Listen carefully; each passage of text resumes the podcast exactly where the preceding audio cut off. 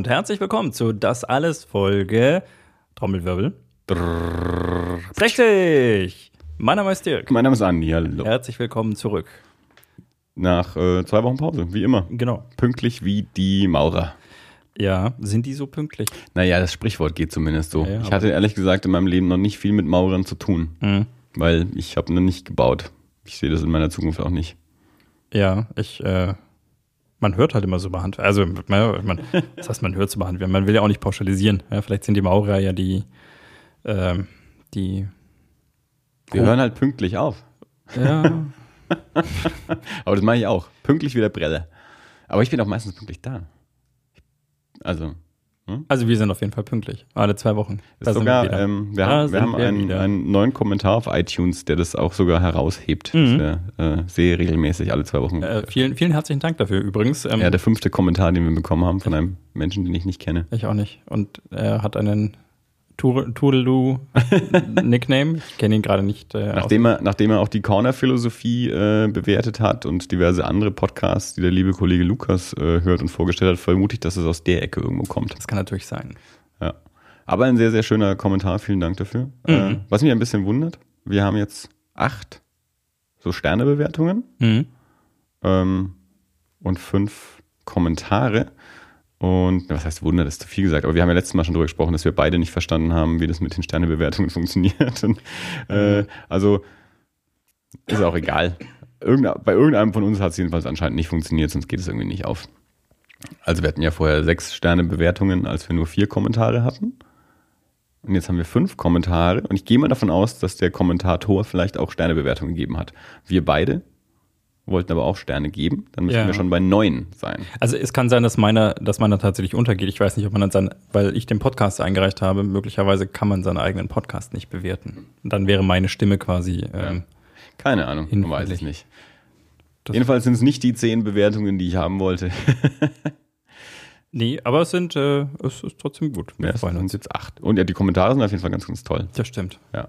Aber gesagt, man darf uns natürlich auch gerne noch weiter äh, so, so, so Sternebewertungen geben und natürlich auch gerne kommentieren in iTunes. Mhm. Ansonsten ähm, natürlich auch die Kommentarfunktion auf der Website www.das-alles.de, die äh, unser lieber Stammkommentator André auch mal wieder genutzt hat.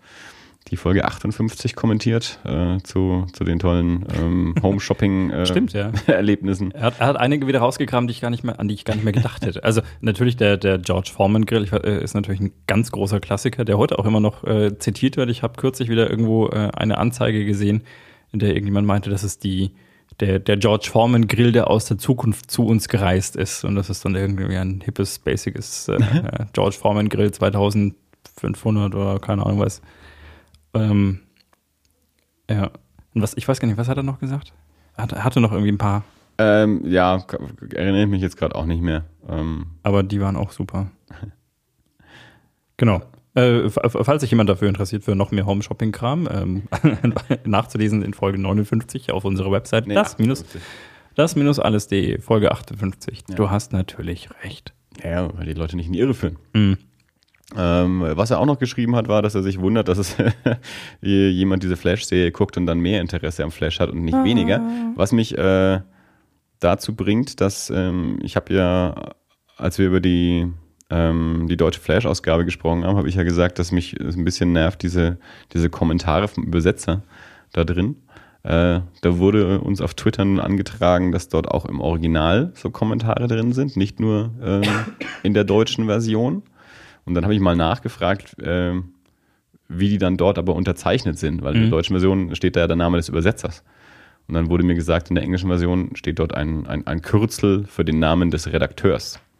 Worauf ich dann wieder gefragt habe, aber warum wird denn dann im Deutschen da der Übersetzer äh, gecredited? Ähm, das habe ich nicht verstanden.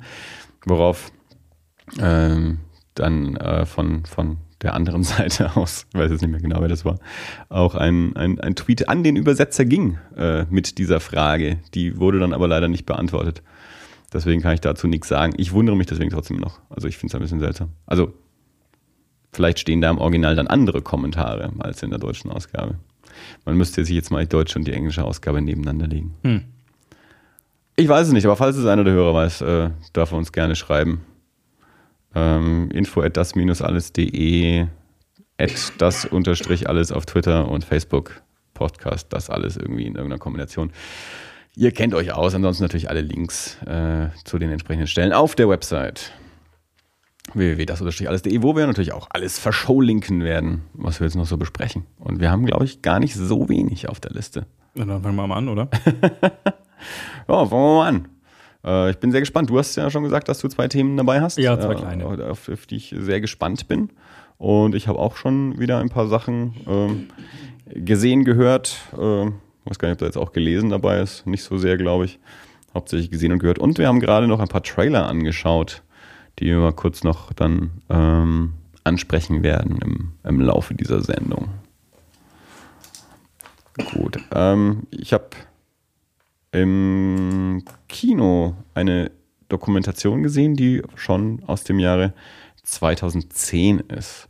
Nämlich Die Höhle der vergessenen Träume von Werner Herzog. Aber hier in Nürnberg, das Casablanca Kino, macht so eine, so eine 3D-Reihe, wo sie jeden Monat einen anderen Film zeigen und halt so quer durch die Filmgeschichte. Ich habe hier ja schon mal erzählt, dass ich da äh, vor einigen Monaten den alten ähm, House of Wax gesehen habe äh, in einer restaurierten 3D-Fassung und das war sehr schön. Und das, ich glaube, das war auch so mehr oder weniger so der, der Auftakt äh, für diese ganze 3D-Aktion im Casablanca und jetzt haben sie eben gesagt, diese, diese monatliche Reihe, wo sie jetzt quer durch die Filmgeschichte äh, 3D-Filme zeigen. Also nächsten Monat gibt es zum Beispiel Guardians of the Galaxy ähm, und ja, den House of Wax gibt es auch irgendwie nochmal. Ich glaube, der kommt nochmal drauf. Und diesen Monat gab es eben die Höhle der vergessenen Träume. Ähm, Sagt dir die, die Doku was, der nee. Titel? Werner Herzog kennst du aber. Werner Herzog, deutscher Regisseur, äh, bekannt hauptsächlich natürlich die ganzen alten Filme äh, mit, mit äh, Klaus Kinski, also die Nosferatu-Fassung mit, mit Kinski, mhm. Äh, den Agire, der Zorn Gottes und, und so. Ähm, und ähm, der hat diese Dokumentation gedreht. Ähm, 1994 wurde in Südfrankreich ähm, eine Höhle entdeckt, äh, benannt nach einem der Entdecker, die, oder Höhlen, Chauvet-Höhlen. Ähm, die quasi unversehrt die bis jetzt ältesten gefundenen ähm, Höhlenmalereien beinhalten. Also die sind so über 20.000 Jahre alt, ähm, Höhlenmalereien, hauptsächlich von, von Tieren, ähm, Pferde, ähm, so, so Berg, Löwen, Geparden, Leoparden oder irgendwelche Raubtiere. Nilp, nenne ich Nilpferde, Nashörner wollte ich sagen, so ähm, Jetzt habe ich vergessen, wie sie die genannt haben, aber so, so Nashörner mit Fell. Ähm, na, jedenfalls, diese Höhle wurde bei, bei so einem Erdrutsch ähm, mehr oder minder äh, luftdicht verschlossen, deswegen ist da drin alles so gut erhalten. Und 1994 ähm, haben ein paar Forscher ähm, diese Höhle dann eben entdeckt und freigelegt und dort entsprechend diese Malereien gefunden. Und die äh, französische Regierung hat daraufhin dann diese Höhle mehr oder minder auch gleich wieder versiegelt mit einem Tor, dass das eben auch wirklich präpariert bleibt äh, oder ähm, nicht, nicht weiter durch ja, Außeneinwirkungen beschädigt wird. Mhm. Und ähm, ja, nur auch so, so eine Handvoll ähm, Forscher kriegen dort überhaupt Zugang ähm, Paläontologen und, und äh, for, ja, Forscher aus verschiedenen Disziplinen, ähm, die halt einfach diese Höhle und diese Malereien dort erforschen.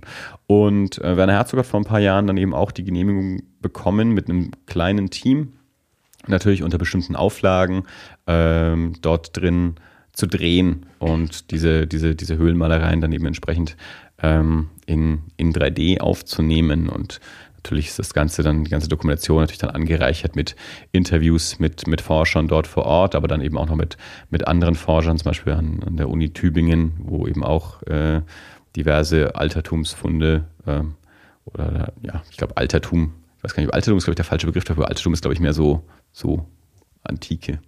Aber ja, so Steinzeitfunde, sage ich mal. ähm, äh, ja, eben gefunden wurden und auch ausgestellt sind. Und ähm, also es dreht sich eben die ganze Geschichte dieser Entdeckung dieser Höhle, dann eben die Höhle, die, was, was dort äh, zu sehen und zu finden ist und was man daraus dann vielleicht auch ableiten kann über die Zeit damals und, und über die, ja, äh, die Verbindung von, von Mensch und Tier auch damals und so und wo, wozu diese Höhle vielleicht gedient hat. Ähm, ist eine, eine sehr spannende und interessante Dokumentation. Die hat, äh, hat mich sehr begeistert. Ähm, ich wusste, dass es die gibt. Ich habe die noch nie gesehen. Und als die jetzt da in dieser 3D-Reihe angekündigt war, ähm, haben wir uns gedacht, Mensch, das ist auch eigentlich eine ganz äh, spannende Angelegenheit, äh, das mal zu nutzen und dann eben das auch in, in 3D anzuschauen. Ähm, diese, das 3D dient in dem Moment natürlich sehr dazu, die, diese, ja, diese Tiefe und Textur der Höhle und der Höhlenwände natürlich auch mhm. darzustellen. Also die Höhlenwände sind natürlich nicht einfach äh, glatte Mauern, sondern sind sehr, sehr gewölbt und dementsprechend sind diese, diese Malereien natürlich dann auch in diesen Wölbungen und Ausbuchtungen und sowas drin. Und von daher ist das 3D da äh, ganz hübsch eingesetzt dabei.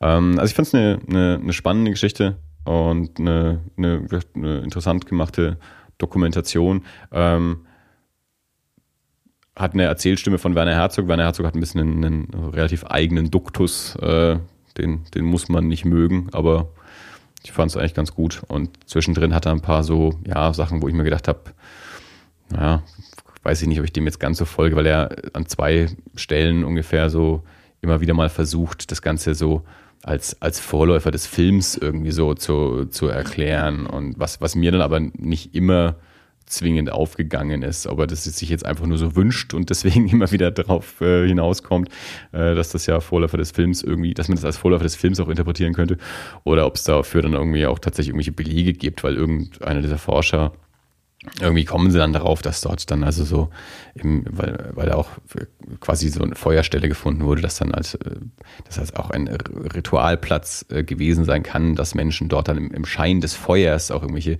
Rituale gemacht haben und auch Tänze aufgeführt haben und dann quasi die Schatten der Menschen an den Wänden mit den Tieren getanzt haben und so. Und dann meint Werner Herzog, ah, so wie bei Fred Astaire, und dann wird halt so ein Fred Astaire-Film, so eine Szene eingeblendet, wo er so mit, mit drei seiner eigenen Schatten tanzt und so. Und man dachte, okay, das ist jetzt irgendwie eine ganz nette äh, Nebeneinandersetzung, aber gibt es irgendwelche Belege dafür, dass wir annehmen, dass die da getanzt haben und dass es die Schatten mit denen und so. Also mhm. das wird dann da aber irgendwie nicht weiter erklärt. Also das sind so Kleinigkeiten, wo wir denken, okay, da äh, entweder sagt ihr jetzt einfach nur Sachen, weil ihr es gerne so hättet, oder ihr verschweigt mir jetzt halt irgendwelche, irgendwelche äh, Informationen dazu, wie ihr da jetzt drauf kommt, oder, oder fantasiert ihr euch das jetzt einfach nur so zusammen, so, weil kann ich mir noch mehr ausdenken, was da hätte passiert sein können in dieser Höhle.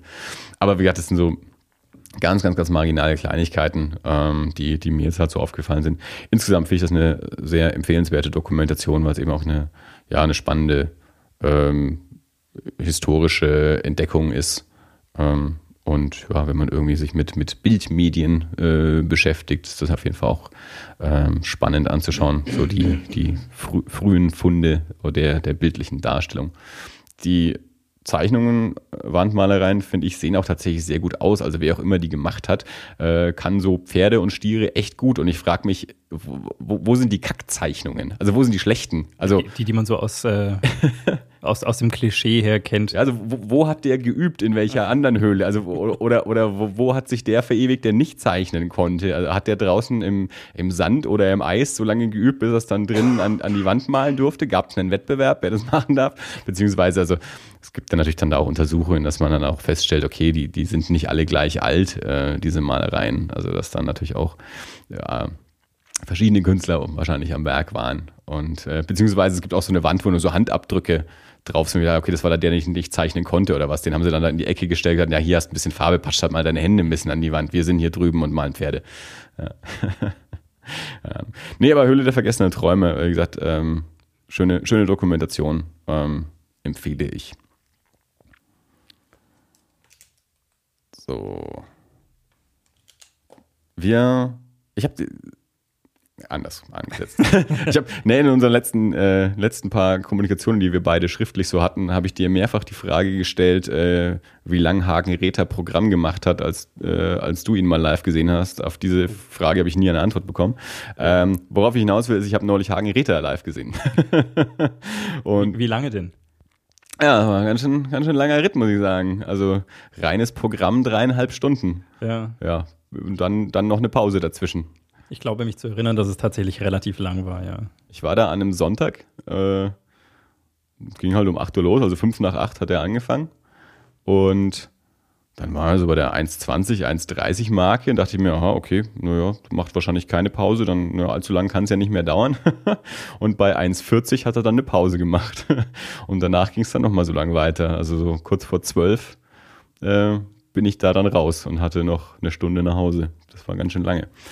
Aber ja, ich, äh, ich war sehr, sehr begeistert. Also Hagen Räther, deutscher Kabarettist. Ähm, ich ich sage immer, der ich, mir wurde auch die Frage gestellt, ähm, also äh, ob ich Spaß hatte oder ob es lustig war und, und ob ich viel gelacht habe. Und das fällt mir bei Hagen Räther so ein bisschen schwer, weil äh, das ist halt also, nicht Comedy, ja. Hagen Räther ist mehr so einer, bei dem einem das Lachen auch eher im Hals stecken bleibt. Also ja. ich, ich sage immer, der Mann spricht einfach nur Wahrheiten aus und die sind halt auch nicht immer angenehm. Und da, das, das macht der schon auch amüsant. Aber ganz vieles davon äh, tut halt einfach mehr weh, als dass es einem zum, zum Lachen äh, anregt. Trotzdem gibt es natürlich auch genug zu lachen, das ist es nicht. Ähm, aber ich, äh, ich kannte den bisher nur von, von Konserve, also CD ja. oder eben irgendwelche Fernsehauftritte äh, oder, oder Live-Aufnahmen.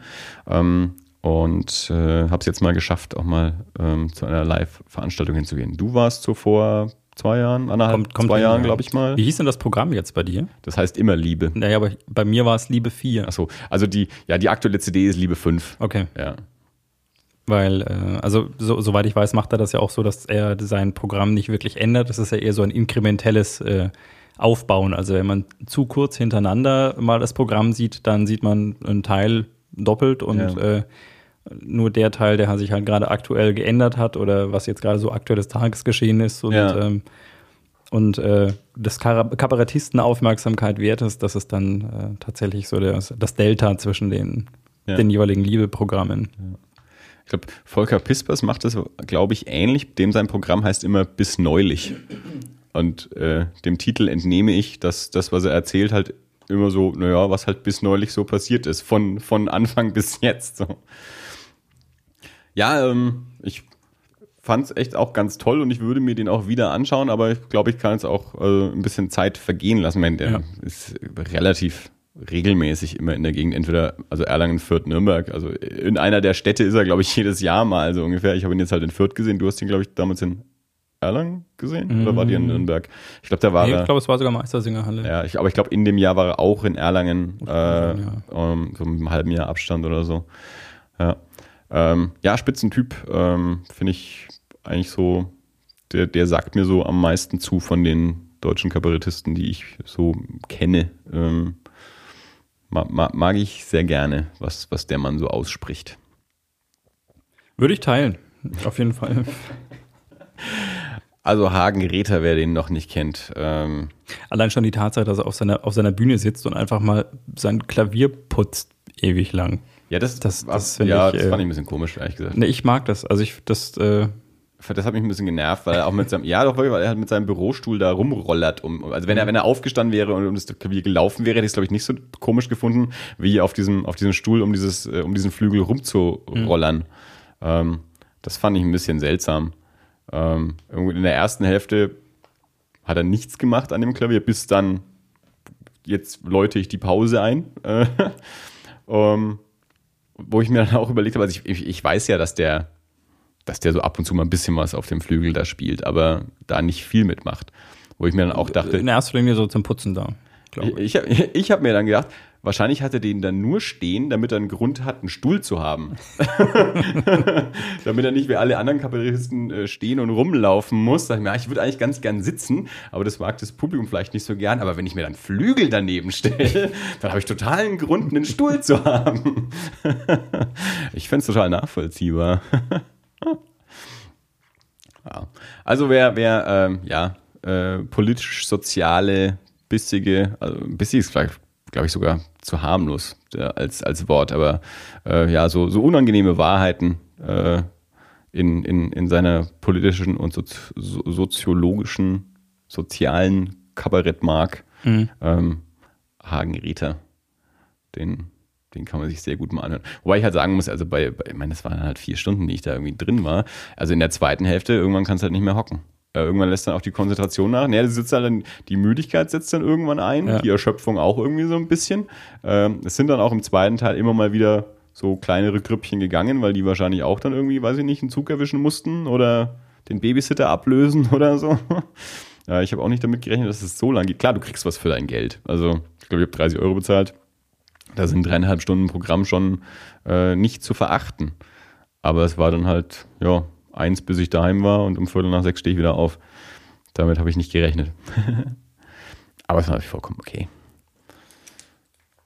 Generator abgehakt. Magst du mal einen Programmpunkt uns darbieten? Na gut. ähm, was. Hast du Äh, gerade einen Sound eingespielt nee, dafür? wenn dann versehentlich. Also es hat irgendeinen Ton gegeben, Ja. jedenfalls auf dem Kopfhörer. Ja, ich glaube, der war aber nur am Kopfhörer. So. Also äh, für alle, die. Ich dachte, du machst jetzt hier, läutest jetzt deine eigenen Segmente mit irgendwelchen Sounds ein. Nein, ich wollte eine Kapitelmarke setzen und war aber nicht im Programm, deswegen, deswegen lief, das, äh, lief das M irgendwo in die, äh, in die Leere. Geht schon los mit diesen neuen technischen Spielereien. Ja, ja, genau. Ich habe ich hab unser Equipment ein bisschen erweitert, nachdem ich das letzte Mal so am Husten war und in unserer Kinofolge mit Didi die ganze Zeit geschnitten habe, um in dem Versuch, meinen mein Husten und Räuspern und Gekeuche irgendwie ein bisschen rauszu, rauszuschneiden, was wir eigentlich Normalfall nicht so tun. Und äh, habe mich jetzt ein bisschen mit, äh, mit weiterer Technik auseinandergesetzt und bin auf einen total coolen Podcast gestoßen, nämlich äh, den Ultraschall von den Wikigeeks. Und äh, die, die haben das Podcasten quasi ein bisschen perfektioniert. Also die haben auch von dem Reaper eine eigene Edition gemacht, die noch mehr auf, äh, auf, auf Podcasten tatsächlich optimiert ist, also die manche Funktionen rausschmeißen, um einige Funktionen erweitern. Ähm, wie zum Beispiel, was ich letztes Mal schon, äh, glaube ich, offline mal äh, angekündigt hatte, dass wir jetzt, äh, dass wir jetzt so eine Minus, äh, N-1-Schalter machen können. Das heißt, endlich äh, Skype ohne ein in der Mitte liegendes Telefon machen können. Und äh, bin dort auf den Tipp gestoßen, Wiimotes, also Fernbedienungen für die, für die Wii, diese Spielkonsole, äh, Zweck zu entfremden als Räuspertaste. Und äh, unter anderem kann man halt mit den Dingern so, so Kapitelmarken und dergleichen setzen. Und wenn man da aber draufdrückt und gerade nicht im Programm ist, dann schickt man das Signal halt irgendwo ins Leere und dann macht der Computer verständnislos Bing auf den Kopfhörern. So, und jetzt haben wir ganz viel erzählt, für was, was der Hörer wahrscheinlich sowieso nicht gehört, weil äh, das M nur bei uns aufläuft. Aber jetzt wisst ihr, und ich habe eine Möglichkeit, den, äh, den hervorragenden Ultraschall von den Wikigeeks zu verlinken, weil die machen auch ganz viel mit YouTube-Videos und das ist wirklich sehr, sehr schön gemacht. Äh, wenn ihr also einen Podcast habt und euch ein bisschen mit Schneidetechnik und dergleichen auseinandersetzen wollt, da bekommt ihr super Werkzeug an die Hand gelegt und das Ganze ist sehr, sehr verständlich erklärt. Und äh, macht auch echt Spaß. Genau. Habe ich auch was geplackt hier. Wollte ich gar nicht machen. Naja, macht ja nichts. Ein, ein zusätzliches Thema. Ja. So. Du musst Ähm, dann nochmal einen Kapitelmarker setzen. ja, ich, ich bin da noch. Äh, Wir haben es ja schon ab und zu mal gesagt, ich finde Kapitelmarker ja ähm, halbwegs unnötig. ja, äh, ich, vor allem bei, bei unserem Format, wo wir keine eindeutigen Segmente haben. nee, aber. Und deswegen ist auch beim, äh, bei der letzten Folge direkt schon mal ein, ein Thema unter den Tisch gefallen. Also das Buch Shock Value hat keinen Kapitelmarker bekommen. Aber dafür eine Shownote. Ich habe tatsächlich Ja. nicht mitgekriegt, dass wir über das geredet haben. Aber du hast ja jetzt auch so eine Taste, du könntest auch Kapitelmarker setzen. Und ich muss die dann nachher beschriften. ähm, ja, ist, ist ein neuer Versuch. Ich, äh, äh, also ich per- persönlich finde es tatsächlich ganz praktisch. Ich habe ab und zu mal in meinem Podcast-Client äh, das Phänomen, dass wenn ich das, äh, das Handy in der Hosentasche habe, dass ich äh, oder auch auf diese Fernbedienungskopfhörer drücke, dass ich äh, versehentlich nach vorne oder zurückspule und das setzt mich bei unserem Podcast jedes Mal komplett an den Anfang oder halt einfach an die nächste Folge, weil wir quasi nur einen großen Block haben. Und äh, dann müsste man theoretisch durch eine manchmal drei Stunden, dreieinhalb Stunden Folge spulen, bis man zu dem Moment kommt, wo man ungefähr wieder war. Und äh, das erleichtert den Kapitelmarker einfach. Also, außerdem glaube ich tatsächlich, äh, uns wird man wahrscheinlich nicht wegen, wegen fünf Minuten hören. Uns hört man schon ganz. Deswegen Aber- braucht man ja keine Kapitelmarker, weil man hört uns ja ganz. Ja, ja, aber, aber für, für die Leute, die sich vielleicht denken, ah, Alter, ich höre mir doch keine drei Stunden an, um zu gucken, ob die Jungs cool sind und äh, dann, äh, aber wenn ich die Möglichkeit habe, mal in ein interessantes Thema reinzuhören, weil ich gesehen habe, dass der Andi zufällig die Dokumentation gesehen hat, für die ich mich schon seit längerem interessiere, dann wird man vielleicht angefixt. Ja. ja gut, wenn unsere Folgen sich immer so, äh, so abhandeln wie die letzte, dass wir Thema nach Thema nach Thema machen, dann geht es vielleicht. Dafür haben wir beim letzten Mal dann auch. Ich meine, die erste Stunde hat irgendwie, keine Ahnung, acht Kapitelmarker und dann ist da ein Block von zwei Stunden. Ja, da fiel es mir dann etwas schwer. Also das System ist noch so am, ähm, wenn ihr möchtet, gebt uns übrigens gerne Feedback dazu. Also ich weiß tatsächlich Nutzt irgendwer Genau. Kapitelmarker? Also weil ich persönlich, also ich glaube, ich habe keinen, ich, ich höre keinen Podcast, der welche hat, äh, weil das immer einfach, die meisten davon einfach eine lange Konversation sind ähm, und dementsprechend Ja, aber ich weiß- sind Kapitelmarker dort nicht sinnvoll, weil da selten einzelne Themen abgehandelt werden. Ähm, Wie gesagt, das sind die Podcasts, die ich halt so normalerweise höre. Ja, aber ich war, also zum Beispiel, als du mir das erste Mal gesagt hast, dass du, ähm, dass du heute Nacht äh, mit den Jungs von Helios Energy skypen wirst. Das war das erste Mal, dass du dort mitgemacht hast. Ja. Und äh, da habe ich mir auch nicht den kompletten Podcast angehört, sondern du hast gesagt, ne, ist halt so bei einer Stunde sechs oder Ja. sowas. Und dann habe ich da hingespult und mir das halt angehört. Ja. Und insofern, ja, es macht nicht jeder Kapitelmarke, aber ich finde es grundsätzlich keine dumme Idee. Ob man sie nutzt oder nicht. Also ist ja keiner gezwungen, drauf zu drücken und zu sagen, ich überspringe jetzt einen Teil. Ich glaube, Ja, das machen auch nicht viele. Aber ähm, Ja, eben, es- würde mich noch es- interessieren, nutzt das irgendwer? für mich ist es eine technische Spielerei. Ich mache das gerne. Ich finde es schön, wenn es da ist. Ja.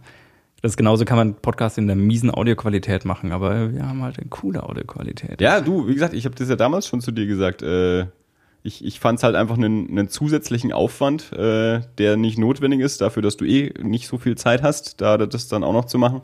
Ähm, Aber jetzt kann ich das alles direkt live machen, wenn es funktioniert und das, das M in die richtige Richtung läuft. Also, was ich eigentlich sagen wollte, ist, Achtung, Kapitelmarker.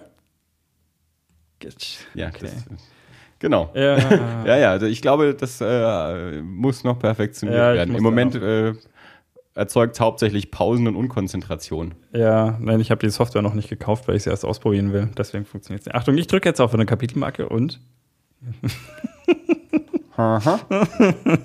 ich perfektioniere das noch. So, jetzt geht's. Ähm, ich war im Theater. In Ja. welchem Theater warst Im äh, Staatstheater hier in Nürnberg. Heißt das Staatstheater? du? Ja. Was wurde denn gegeben? Ähm, super gute Tage.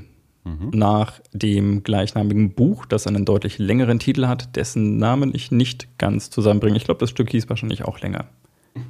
Es hieß Super gute Tage oder die äh, Geschichte des Christopher Boone. Ich, äh, das ist jetzt ein bisschen peinlich. Jetzt sind wir diese unvorbereiteten Podcasts, ey. Ganz schlimm. Ich muss gestehen, ich habe das Buch nicht gelesen und äh, es heißt Super gute Tage oder die sonderbare Welt des Christopher Boone. Das ist ein Titel, den muss man sich. Also entschuldige, Bär, dass es leicht ist, mir die Höhle der träumenden Mhm, Bücher genau. oder die Höhle der vergessenen Träume zu merken. Ich habe es Also, mir aufgeschrieben halt, weißt du? ja, ich hatte es mir auch mal aufgeschrieben. ich gebe es zu, ich bin schlecht Wenn vorbereitet. du einfach nur gesagt hast, das Stück heißt super gute Tage, wenn niemand drauf kommt, dass es länger heißt. ja, irgendjemand hätte es bestimmt gewusst und dann bin ich aufgeflogen. Ja, aber mir schreibt ja keiner. Also uns schreibt ja keiner. mir. Ähm, super gute Tage. Also das Buch äh, handelt von Christopher Boone, ein äh, Jugendlicher, der, ich weiß, im Stück hieß es, glaube ich, auch so, äh, wurde auch so, habe ich das irgendwo mal gelesen, äh, der eine Inselbegabung für Mathematik hat. Tatsächlich äh, sind es äh, schon, schon durchaus so auch autistische Züge, die, so, die er so an den Tag legt. Ähm, und äh, der irgendwann über den ähm, erstochenen Hund Wellington der Nachbarin stolpert und dann diesen Fall aufklären möchte. Und äh, genau, also wie gesagt, zum Buch kann ich nicht viel sagen. Das ist das Ganze ausführlich, was halt in diesem Stück auf, ich glaube, zwei Stunden knapp ge- eingedampft wurde.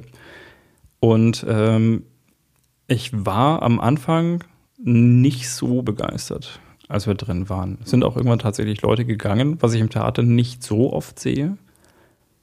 Meistens haben Theaterstücke doch eine Pause. Man wartet doch wenigstens bis zur Pause, Ja. bis man geht. Das Stück hatte keine Pause. Ah, okay. Und ähm, also dazu war es halt einfach nicht lang genug. Es war jetzt keine so eine. Äh, die Freundin war jetzt irgendwann mal in Tristan. In, in Zwei Tristan. Stunden geht, ist es im Theater, glaube ich, schon lang genug für eine? Pause. Ja, Vielleicht, äh, oder es war nur ein Dreiviertel, ich bin mir gerade echt nicht sicher. Ich glaube 1930 bis 21.15, sowas der Dreh. Also die Freundin war vor, vor einiger Zeit in Tristan und Isolde und das war irgendwie so ein knapp vier Stunden Stück auch. Hm. Und ähm, da hat sie jetzt, haben sie sich in der Pause unterhalten. Das meinte irgendwann, oh, na gut, aber das ist ja immerhin schon mal Pause. Und dann meinte irgendwann anders, naja, die erste. das, hat dann, das hat dann einige echt aus dem Konzept gebracht. Wie lange dauert denn das? Naja, schon so drei, dreieinviertel Stunden, sowas. das war wohl ein herber Schlag. War es denn wenigstens gut? Ähm, Tristan und Isolde? Ja. Oder ist sie in der Pause gegangen? Nee, sie haben durchgehalten. Ich, ich glaube, irgendjemand meinte, wir, wir sind jetzt schon so lange, wir haben es schon so lange geschafft, wir, geben- wir schauen es uns jetzt komplett Hinterher an. kriegt man auch ein T-Shirt und einen Orden. I've done it. ja, ich habe überlebt bis zum Ende. Ja. Nein, aber ich war in äh, super gute Tage.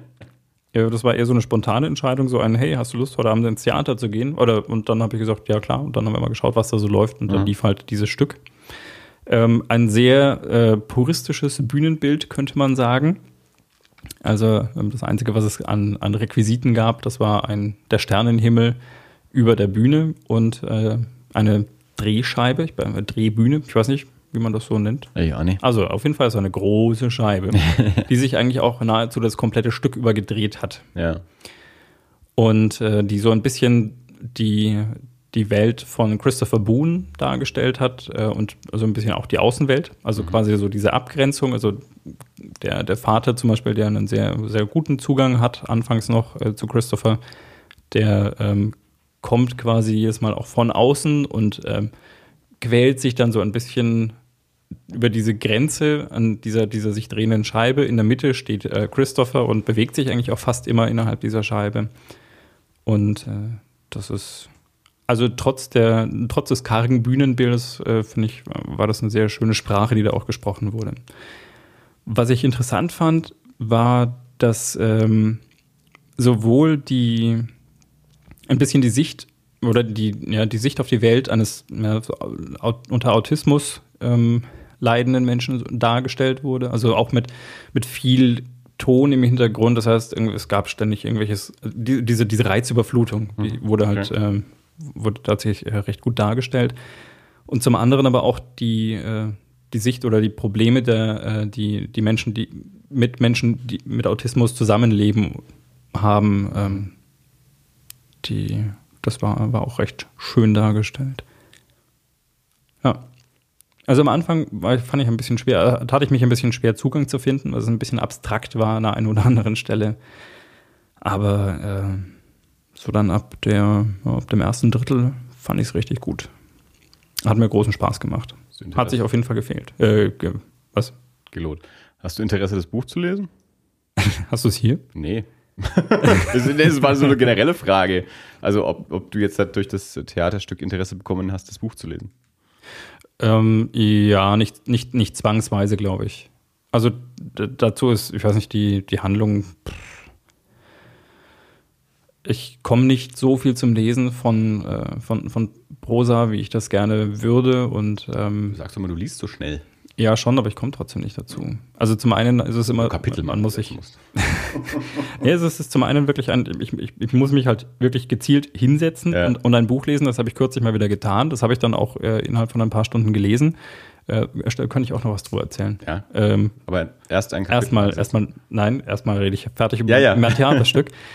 ähm, und das ist, ich glaube, das ist aus dem Studium übrig geblieben. Ich habe immer ein schlechtes Gewissen, wenn ich ein Buch lese, einfach nur um ein Buch zu lesen.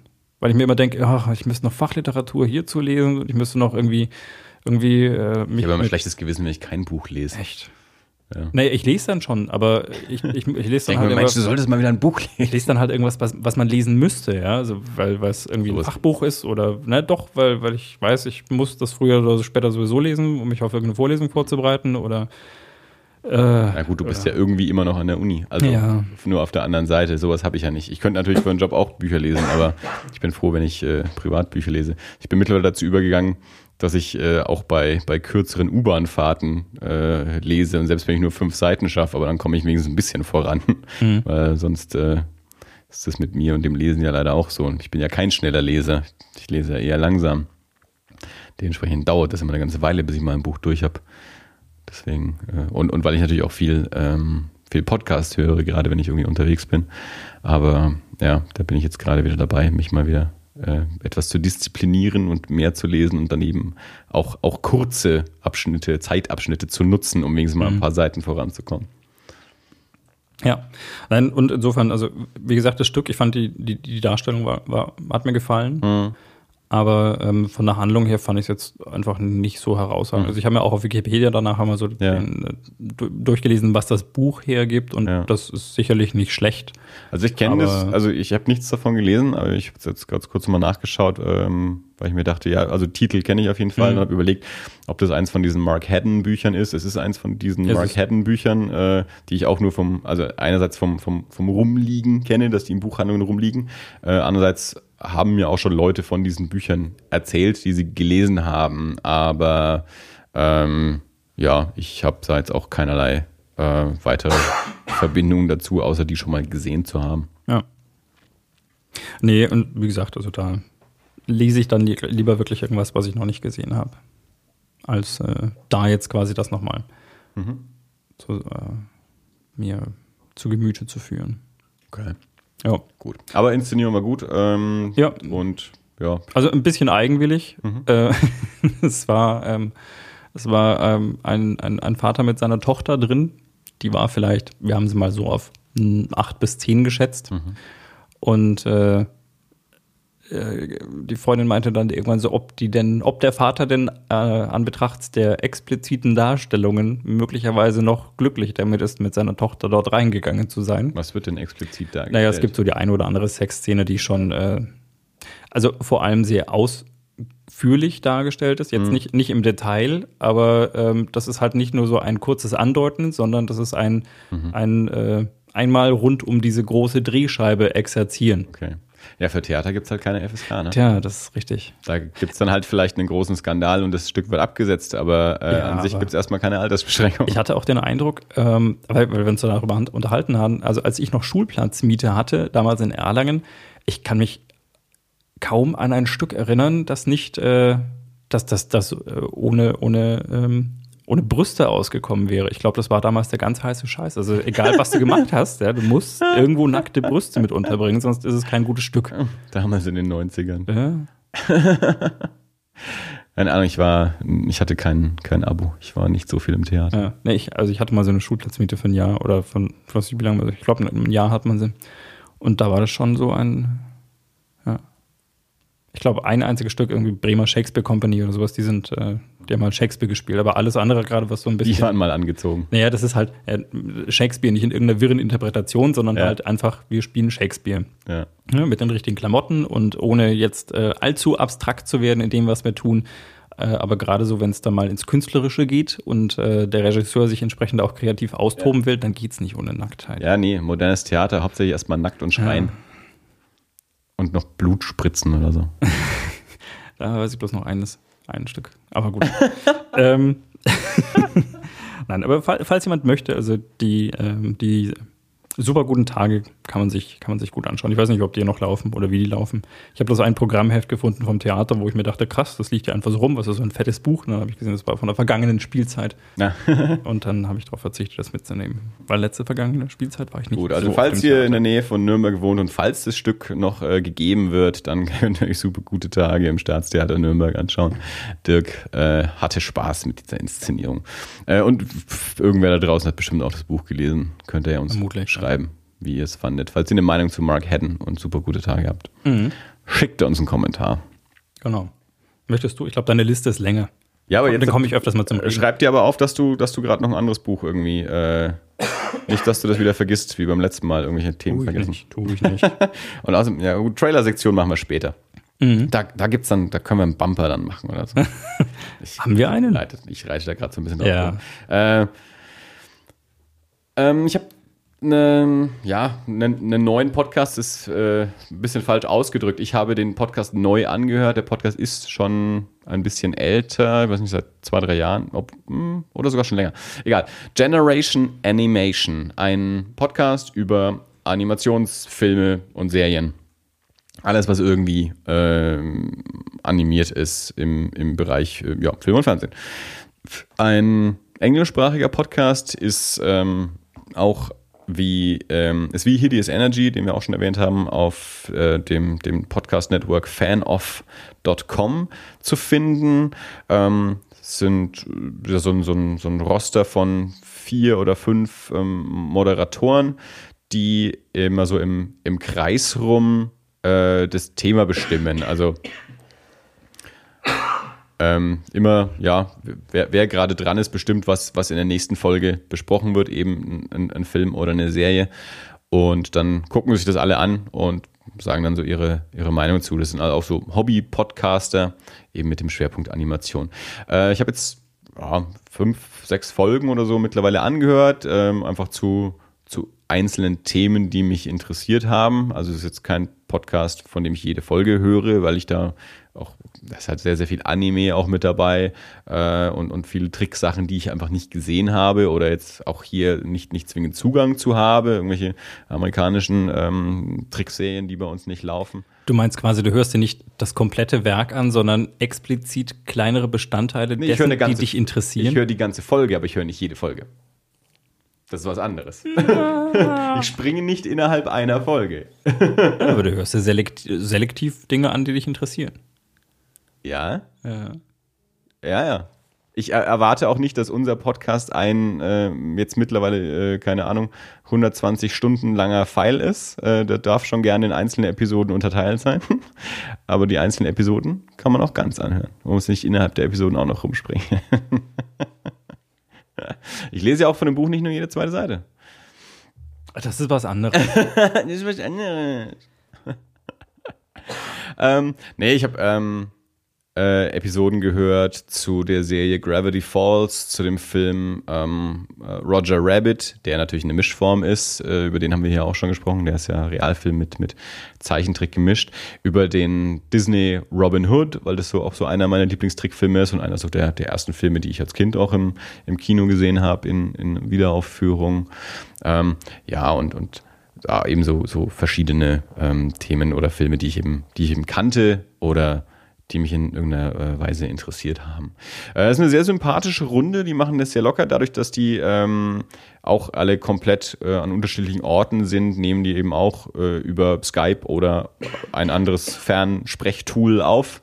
Ähm, einer der Moderatoren sitzt in England, äh, anderen sitzen in Amerika. Ähm, dementsprechend ist natürlich da die, die, die, die Soundqualität eben, also man, man hört da eben auch, dass die an unterschiedlichen Orten hocken und offensichtlich auch nicht jeder von denen die gleiche Qualität an Headset hat. Also manche Stimme klingt ein bisschen kratziger als eine andere. Ähm, aber es ist jetzt nicht so, dass man es nicht verstehen würde. Ähm, aber es ist eine, eine, eine, sympathische Runde und die auch sehr, sehr informiert offensichtlich sind, also sich in, ihrem Thema auch auskennen, also auch dann ja Vergleiche ziehen können zu, zu anderen alten Tricksachen aus den 80er Jahren oder auch, auch Namen kennen von äh, von Animatoren, Animateuren, nee, Animatoren nennt man das dann beim Trickfilm. Ne? Ähm, also die, die, die kennen sich aus in, in ihrer Sparte. Also wer sich irgendwie für, für alles, äh, alles Trick interessiert, äh, kann sich Generation Animation anhören, zu finden auf fanoff.com.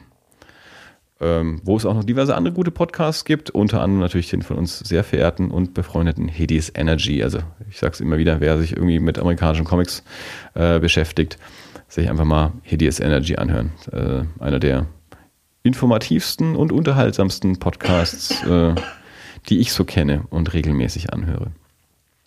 Ähm, anderer Podcast, den ich jetzt auch seit, ähm, seit einer Weile höre, äh, ist All Things Comedy Live Podcast. All Things Comedy ist ähm, ja, eine, eine, eine Website und auch ein, ein ja, auch so ein, ein Konglomerat äh, quasi von, von Comedians und Podcasts. Also die, die Comedians äh, Bill Burr und Al Madrigal haben sich zusammengetan, haben All Things Comedy gegründet, um ein, ein Zuhause zu bieten für Comedians, ähm, die Podcasts machen wollen und aber nicht irgendwie abhängig sein wollen von, ja, von anderen Netzwerken, ähm, sondern wo sie eben die, die, kompletten Rechte an ihren Werken äh, behalten und, und dort ja alles machen können, wie sie es wollen, aber trotzdem irgendwie in, innerhalb eines Networks sind, wo man sich auch gegenseitig unterstützen kann und featuren kann.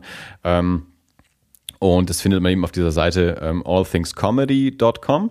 Ähm, also da sind ganz, ganz, ganz, ganz viele unterschiedliche Podcasts von verschiedenen Comedians. Doug Stanhope hat da seinen, Bill Burr hat da auch seinen eigenen und, und äh, Bert Kreischer, also auch diverse Podcasts, die es vorher schon gab, ähm, finden sich jetzt äh, ähm, unter diesem Dach zusammen. Ähm, und es gibt aber eben dann äh, speziell von All Things Comedy noch diesen Live-Podcast.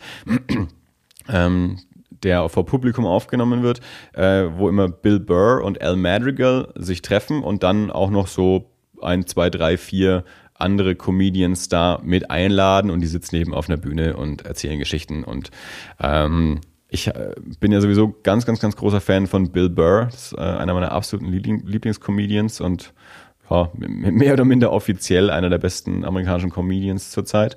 Ähm, Al Madrigal kannte ich hauptsächlich als einer der Correspondents aus, äh, aus der Daily Show mit Jon Stewart. Ähm, aber das ist äh, auch ein extrem lustiger Typ. Und ähm, das, ist einer der witzigsten Podcasts, die ich seit, seit langem gehört habe. Also allein also Bill Burr einzeln ist schon sehr lustig, Al Madrigal einzeln ist schon sehr lustig. Die zwei zusammen sind nochmal viel besser und wenn dann auch noch die richtigen Gäste mit dabei sind, äh, dann, dann, dann wird es richtig spaßig. Also All Things Comedy Live Podcast, sicherlich wahrscheinlich auch nicht jede Folge gleich witzig wie andere, aber ich glaube, der erscheint auch nur so einmal im Monat. Ähm, sind, ich weiß es nicht ganz genau, um acht Episoden oder so sind aktuell raus, irgendwas in dem Dreh. Ähm, also das äh, ist richtig, richtig lustige Veranstaltung. Im Grunde sitzen die auch nur rum und erzählen Quatsch, äh, wie es Comedians so machen.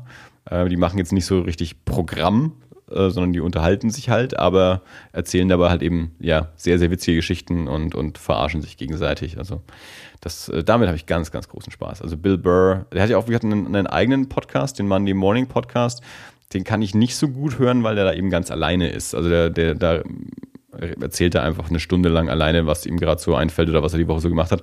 Ähm, ich mag es immer gern, wenn Leute sich miteinander unterhalten und da ist All Things Comedy dann, dann äh, genau der richtige Podcast. Dafür. Deswegen sitzen wir hier auch zusammen. Eben. Mhm. Genau. Ich bin dein Resonanzboden.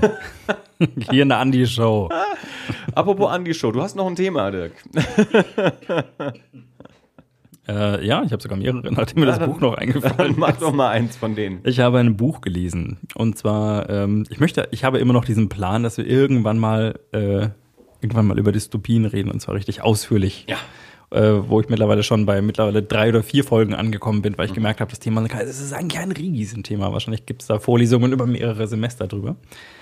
Ähm, ich sag's ja immer wieder, wir werden irgendwann zu Düss alles werden und äh, nur noch äh, einzelne ganze Episoden zu ja, äh, genau. Nein, aber ähm, ich hatte mich da ja auch schon mal mit Volker und Julia drüber unterhalten, die hier auch schon beide zu Gast waren.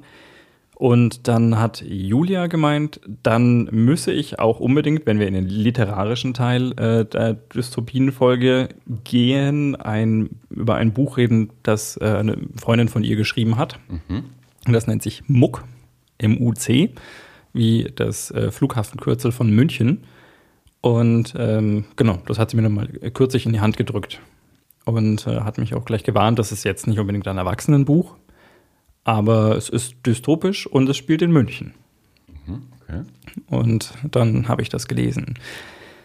Ähm, ja, also für meinen Geschmack tatsächlich, also ich kann, habe das Buch vielleicht dann tatsächlich trotz dieser Warnung ein bisschen falsch angegangen. Ich mag auch Jugendbücher ja durchaus gerne und äh, habe auch, keine Ahnung, ich, hab, ich hatte Spaß mit Harry Potter oder mit, äh, keine Ahnung, ich weiß nicht, diese, diese Hohlbeinbücher, die habe ich früher auch verschlungen. Ich weiß, gut, ich weiß nicht, wie die jetzt heute so auf mich wirken würden.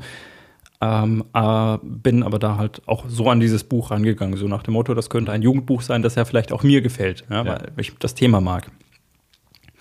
Und ähm, ich fand es dann aber tatsächlich ein bisschen, ein bisschen einfach gestrickt. Mhm. Hast du dir schon mal überlegt, ein Buch zu schreiben? äh, habe vor, vor, vor vielen, vielen Jahren, äh, also sagen wir mal so. Der Einzige. Also, nein, also der Gedanke, ein Buch schreiben wäre aber schön, mhm. der kam mir auch schon in den Sinn. Der Gedanke, ich könnte das auch, ist ein ganz anderer. Ja, also, mhm. also dieses, dieses, ich würde gern Klavier spielen können, ich will es aber nicht lernen, ja, so ungefähr, aber ich, ich, ich, ich hätte gern ein Buch geschrieben, das fände ich schon gut, aber ich bin ziemlich sicher, dass ich es nicht wirklich könnte, ja. allein schon aus dem Grund, dass ich die Geduld dafür nicht habe, dass man so ein Buch, äh, um, damit es gut wird, erstmal noch 50 Mal überarbeitet. Ja. Ja, aber tatsächlich, also wenn ich, wenn ich darüber nachdenke, ähm, also den Gedanken hatte ich ja schon auch häufig, gerade weil ich mich so viel über schlechte Bücher aufrege, oder äh, das ist wie bei einem Musikstück, ja. Wenn du, wenn du, wenn du einen richtig geilen Song hörst und dann kommt an irgendeiner Stelle, kommt, passiert irgendwas, wo du denkst, was? Wenn man da jetzt so und so weitergemacht hätte, dann wäre es der perfekte Song. Das wäre das, wär, das, wär das Lied, ja. Mhm. Und dann hat er sich aber irgendwie entschlossen, an der Stelle irgendeinen einen, Break zu machen oder irgendwie eine andere Akkordfolge einzubauen, als ja. die, die du jetzt erwartet hast. Ja. Und das, das ist immer ein Flaw in diesem Ding. Verstehst du, was ich meine?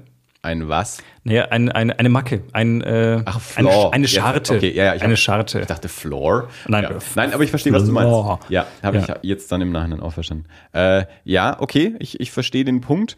Äh, ich glaube aber, äh, dann sollte man Editor werden. Ich glaube, dann sollte man nicht zwingend, also man kann dann vielleicht auf den Gedanken kommen, selber Bücher zu schreiben oder ja. Lieder, äh, aber vielleicht also das hat, bloß weil man weiß, in der Geschichte stimmt jetzt die Stelle nicht, Hm. glaube ich noch nicht, dass man befähigt ist, es selber besser zu schreiben, aber man kann andere darauf hinweisen, ah, überarbeitet das doch nochmal. Ja, könnte man natürlich. Oder man sagt von vornherein, die Idee ist gut, ähm, aber die Ausführung, naja. Ja. Ja. Okay. Und ähm, ich weiß nicht, also das Buch, ich meine, das Ist, ist das, ist das äh, verlegt? Also da, da ist, war das jetzt ein, ein, das ist ein Buch, Buch. Ja, okay, aus ein, ein, ein im Handel erhält ein, ein, mit, mit genau, ISBN-Nummer. Mit ISBN-Nummer und Das Amazon. ist jetzt nicht deine Schwester hatte halt, weil sie die Nee, nee. Autorin kennt, eine Kopie davon, Nee, nee. es gibt das, ist, das ist ein richtiges verlegtes offiziell. Ja. äh, im, im Buchhandel zu Genau. haben. Oh, Okay. Ähm, und äh, ich weiß nicht, also zum einen scheitert es bei mir so ein bisschen an der Sprache. Also die, die war mir ein bisschen zu, zu simpel. Äh, also zu, zu einfache Sätze, zu, zu kurz, zu wenig verschachtelt. Ja. Und äh, das, das spiegelt sich dann so auch ein bisschen in der Handlung wieder. Also von der Handlung her ist es, es gibt eine, eine, eine Protagonistin, die super gut klettern kann und die in einem kleinen Bergdorf läuft. Das ist irgend so ein postapokalyptisches, äh, ja, man weiß nicht, es gab irgendwann mal das große Sterben und da sind alle gestorben, bis auf die, die rote Haare haben. Was äh, daran liegt, dass die einen bestimmten Gendefekt haben oder eine Genmutation haben, rothaarige, die, äh, was dazu geführt hat, dass sie gegen, gegen diese Krankheit, das wird immer nur das, als das große Sterben bezeichnet, die dagegen immun waren. Okay. Und deswegen gibt es jetzt quasi nur noch Rothaarige. Und die lebt in irgendeinem Bergdorf. Das ist doch irgendeine äh, Erklärung, um den Inzest wegzuschweigen. Ja, da gab es so ein großes Sterben, sind nur Rothaarige übrig geblieben. äh, blöd gelaufen. Also äh, ta tatsächlich äh, ist auch Inzest ein Thema, das dann irgendwann zur Sprache kommt, weil halt in diesen ganzen kleinen Gruppierungen, die es dann auch so gibt, also es Ja. gibt dieses Bergdorf, das relativ abgeschlossen ist. Und ähm, also die, die Protagonistin hat ähm, eben keine roten Haare, die hat schwarze Haare. Man weiß am Anfang lange Zeit nicht, woran das liegt. Und ähm, das ist auch der Grund, warum sie sich dann irgendwann aus diesem Dorf eben ähm, vom Acker machen will, weil sie, weil sie dort halt einfach nicht akzeptiert ist. Sie ist halt die Sonderling, so die, die, die Hexe quasi. Und soll dann mit irgendeinem zwangsverheiratet werden, mit einem, mit einem alten Mann, äh, lustigerweise einem, der Dirk heißt. Und, äh, und deswegen macht sie sich dann da vom Acker und schlägt sich eben alleine durch den Wald und äh, klettert die Berge runter und ähm, prügelt sich durch die Wildnis und kommt dann eben auch an, an so ein paar Gruppen, das ist was so ein bisschen an so ein Mad Max-Szenario fast Ja. schon erinnert, also die halt auch äh, durch, durch jahrelangen Inzest äh, einfach ähm, so weit degeneriert sind, dass nicht mehr viel funktioniert. Ja. Und äh, irgendwann landet sie dann halt in München. Und in München ist es so, dass es äh, quasi eine, also München ist so Muck, wie München bis zu dem Zeitpunkt heißt, ähm, ist so die, ja, also keiner kennt jemanden. Irgendwann ist ihr Bruder wohl mal dorthin gegangen vor langen Jahren und, äh, und äh, man, man weiß aber nicht wirklich was. Es ist so ein bisschen das, äh, ja, da muss noch alles in Ordnung sein. Das ist halt die, so der, die letzte, der letzte Stelle, an der die Menschheit noch irgendwie zivilisiert funktioniert, glaubt man. Deswegen geht sie dahin.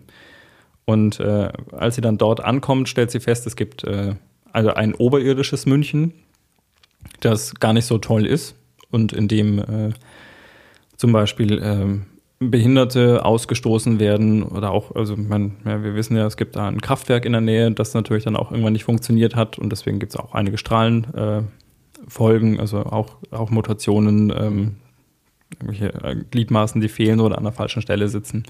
Und die sind dort an der Oberfläche eben nicht so gerne gesehen, die werden dann ausgesetzt und deswegen, und dann gibt es noch ein unterirdisches München, die so in den, in den, in der Kanalisation und in den, äh, in den ehemaligen U-Bahn-Tunneln leben. Und ähm, sie gerät dann eben zu dieser unteren Untergrundgruppe quasi, wird dann dort zur, zur, zur Diebin auch ausgebildet, weil sie eben so super gut klettern kann. Und äh, ja, dann gibt es eben verschiedene Interaktionen mit der Oberfläche und mit verschiedenen Personen dort und sie findet irgendwann ihren Bruder. Und das Problem, das ich tatsächlich mit der Geschichte hatte, es ist einfach sehr, sehr geradlinig. Also das ist genau ein, ein Faden, der so durchläuft, keinerlei Nebenhandlungen ähm, und es ist jeweils halt ein Kapitel, das, also das, das wäre so das perfekte U-Bahn-Buch, ne? weil du kannst ein Kapitel lesen und wenn du das Buch eine Weile nicht mehr in der Hand hattest, dann kannst du, brauchst du eigentlich bloß die Überschrift vom letzten Kapitel zu lesen und dann weißt du wieder, was da passiert Ja. ist. Und du hast keine Schwierigkeiten, irgendwie in eine Handlung reinzukommen. Es gibt eigentlich keinen Strang. Also solange du weißt, okay, jetzt ist sie in München und da ist es so und so, ähm, dann, dann weißt du eigentlich, an welcher Stelle du bist und, und wieder einsteigst. Und diese sehr, sehr geradlinige Handlung zieht sich bis zum Schluss durch. Der wirkt dann auch ein bisschen, äh, der kommt ein bisschen plötzlich, könnte man sagen. Oder, naja, es zeichnet sich so ein bisschen ab, dass da, dass es jetzt dann gleich zu Ende ist. Und dann gibt es halt eine, eine, ja, eine Auflösung, die jetzt auch ein bisschen einfach ja. erscheint. Ich weiß nicht, ob ich tatsächlich vielleicht einfach aus den Jugendbüchern raus bin. Das glaube ich eigentlich nicht. Vielleicht ist das auch eine, eine, eine Nachwuchsautorin, die kann, äh, noch kann, an ihrem Stil arbeitet. Kann natürlich sein, aber sie ist verlegt worden. Gut, ich meine, ich weiß nicht, es gibt. Du hast gerade gesagt, dass du dich ja. so häufig über schlechte Bücher aufregst. Also es werden sicherlich genug schlechte Bücher verlegt. Du hast Und, vermutlich recht. Also ich weiß jetzt nicht, bei welchem Verlag die verlegt worden ist. Also ähm, es gibt ja auch genug Kleinstverlage, ähm, die jetzt nicht äh, zwingend ähm, fertige Autoren herausbringen, sondern wo dann eben auch Bücher von Menschen herauskommen, die oh, vielleicht noch nicht die, den höchsten Grad an, an Schreibstil gefunden haben. Beziehungsweise, du, klar, sicherlich hast du auch was mit einer Erwartungshaltung zu tun. Äh, Knaure. Knauer, naja gut, ist, ist glaube ich gar nicht so Nö. klein. Ähm, aber diese ganzen, diese ganzen Regionalkrimis zum Beispiel. Also es gibt ja zu, zu, zu jeder Stadt gibt es ja irgendwelche Krimis, äh, die, die allein dadurch erfolgreich sind, dass halt genug äh, Menschen aus Nürnberg äh, dann halt immer den neuen Nürnberg-Krimi lesen äh, und damit aber auch Spaß haben. Und mhm.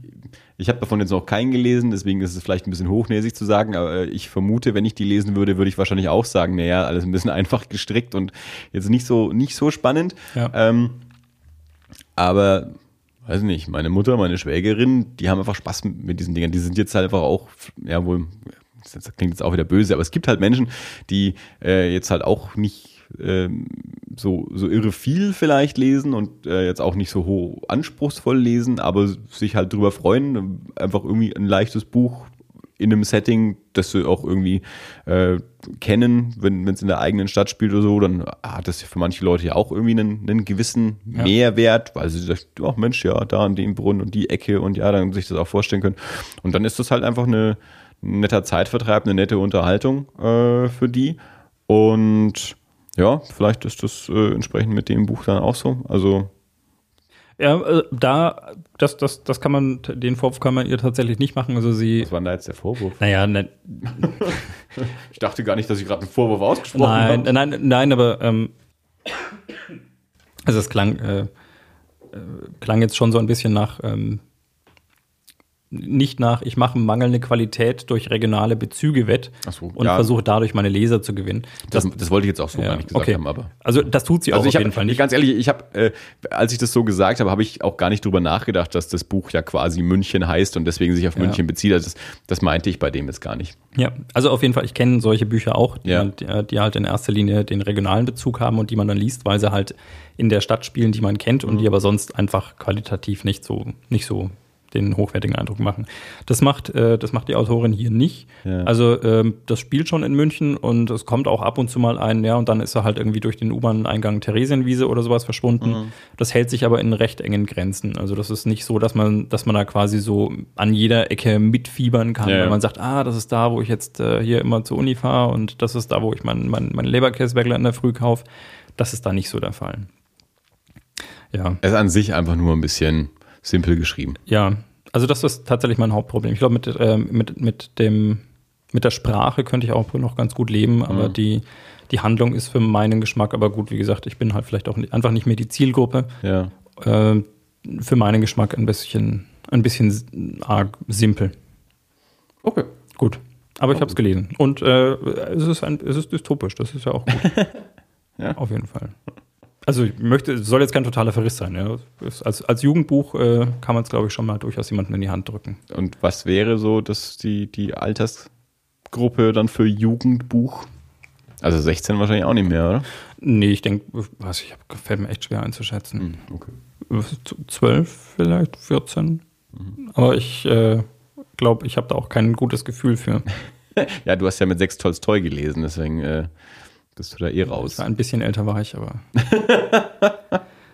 vermutlich, äh, vermutlich vergleichsweise früh. Naja, gut. However, das war Muck. Also gut. Ein halbgares Buch. nee, nein, das, das ist das. Ah, halbgar ist es echt nicht. das ist äh, halt nicht, ich bin halt nicht die Zielgruppe. So. Gut, also für unsere jungen Hörer da draußen. Genau. Äh, Muck von einer Autorin, dessen Namen. Ähm, ich hatte. Da kommt mal wieder die Wii zu ein, zum Einsatz. Ich bitte, ja, leider etwas zu spät. Ich bin, äh, war etwas zu spät dran. Ähm, es macht jetzt dann halt aber immer Pausen, oder? Nee, es, äh, es mutet mich nur. Ja, ja, aber wenn ich nicht rede, ist es eine Pause. Ja, ich glaube, man hört meinen Husten immer noch ein bisschen leiser. Über mein Mikro. Das kriege ich nicht so ganz raus. ähm, die Autorin heißt Anna Mozikat oder Mokikat mit einem C in der Mitte. Und sie ist im gleichen Jahr geboren wie ich. Hm. Hm. Verrückt. Ja, bei Amazon vier von fünf Sternen. Also. Wie viel Bewertung? Äh, 40. Ja. 40 Kundenrezensionen.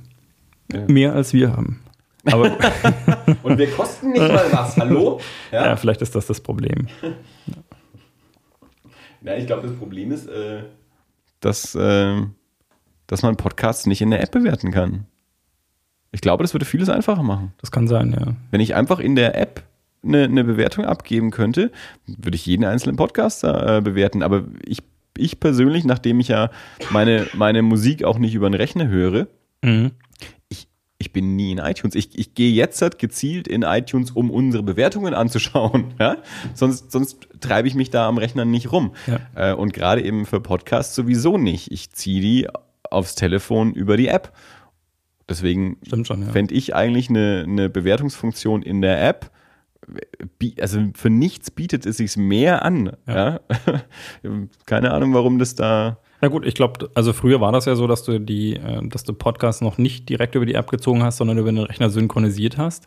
Und ähm, also was ich gemerkt habe, spätestens als wir unser Problem hatten, dass, äh, dass, dass unsere ganzen Podcasts nicht mehr geladen haben, dass der Feed nicht mehr funktioniert, habe ich mich ein wenig äh, mit, mit dieser App und der Geschichte und der Entwicklung dieser App auseinandergesetzt und schon den Eindruck gewonnen, dass Apple selbst die Podcast-App schon sehr stiefmütterlich behandelt. Mhm und ich nicht sagen kann, woran es liegt, ob die einfach keinen Bock mehr haben, die weiterzuentwickeln, weil es genug andere auf dem Markt gibt, die deutlich mehr Mühe reinstecken, weil die halt sagen, das ist unser Programm und wir machen genau dieses Programm und von Apple ist es halt ein, das ist ein Feature von vielen, die wir anbieten. Ja.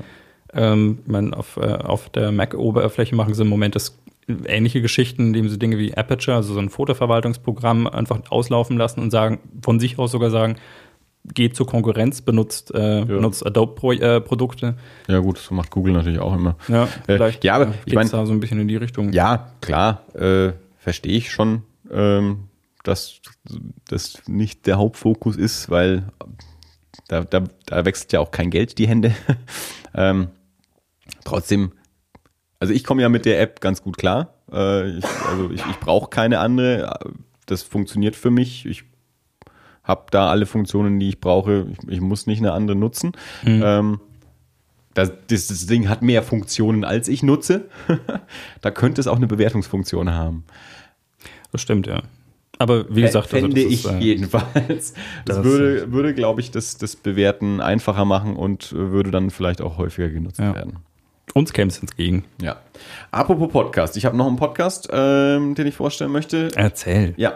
Ähm, den habe ich jetzt erst die Tage nämlich auch entdeckt und es gibt auch erst zwei Folgen. Ähm, es ist ein deutscher Podcast und heißt Kampfgeist. Ähm, dem, wie dem Namen schon ein bisschen rausschwingt, äh, geht es dort viel um Kampfsport. Äh, das ist jetzt vielleicht ein sehr ungewöhnliches Thema hier. Auch ich bin kein, äh, kein großer Kampfsport Freak oder so. Ich habe zwar mal Judo gemacht, aber ich bin vollkommen raus. Also ich habe keine Ahnung von, von Kampfsport. Ich verfolge da überhaupt nichts. Ähm, wie ich auf diesen Podcast gestoßen bin, ist, ähm, ich mag sehr die Band Boys Sets Fire. Und der Bassist oder einer der Bassisten von Boys Sets Fire ist äh, Robert Ehrenbrand. Das ist ein Münchner. Und der ist äh, einer dieser Podcast-Macher, weil der auch schon seit 30 Jahren Kampfsport betreibt, verschiedene äh, Sportarten, Kickboxen, Thai-Boxen, ähm, normales Boxen und, und, verschiedene andere Sachen auch schon ausprobiert hat.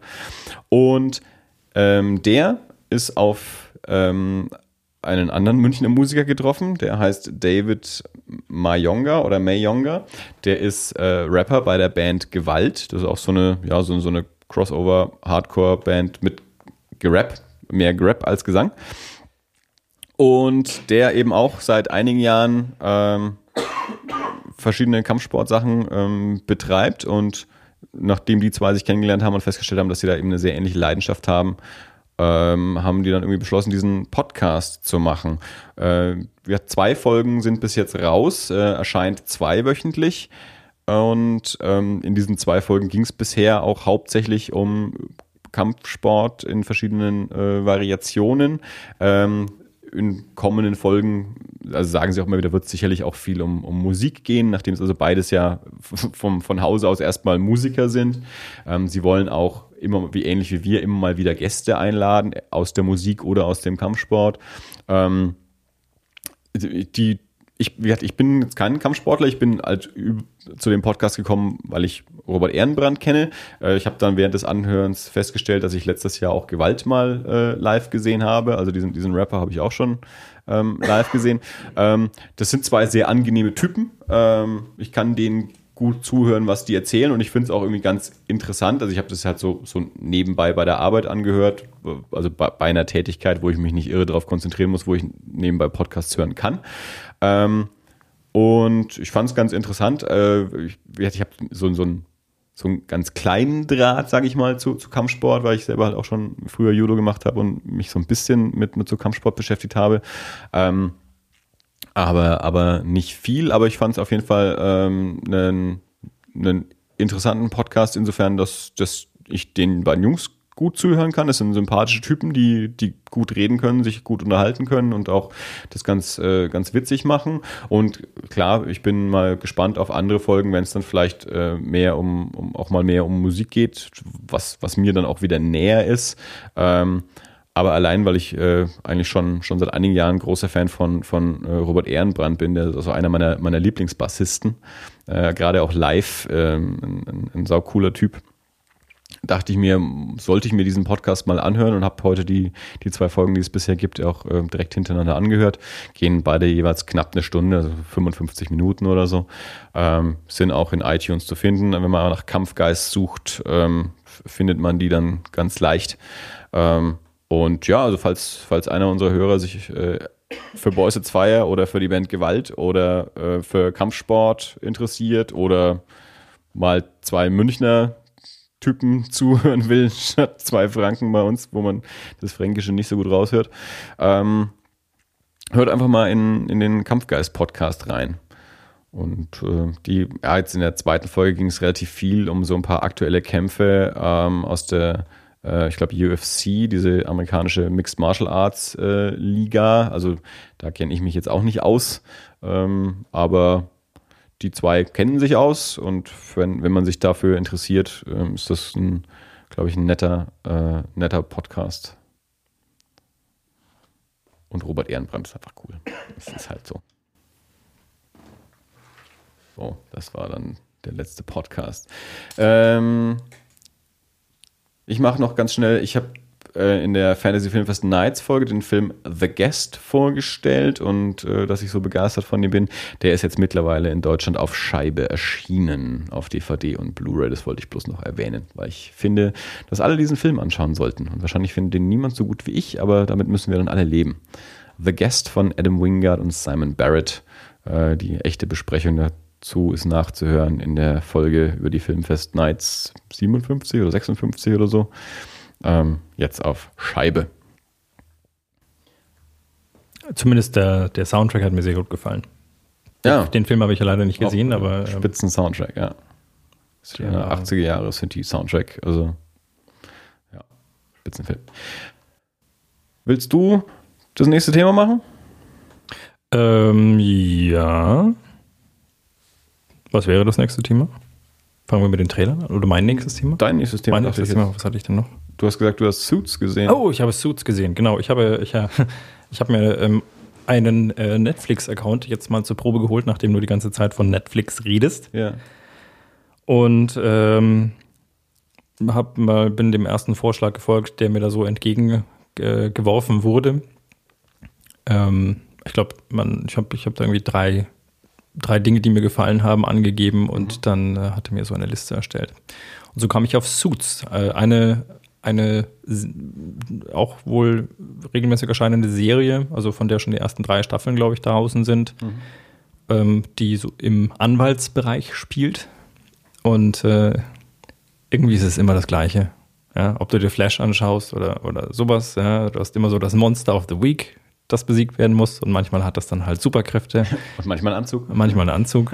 ähm, und handelt von einem jungen Mann, der ähm, am, am, Anfang sich so ein bisschen ja, so mit, mit Dealen und äh, dergleichen über Wasser hält und äh, man kriegt relativ schnell mit, dass er irgendwelche Tests macht für andere.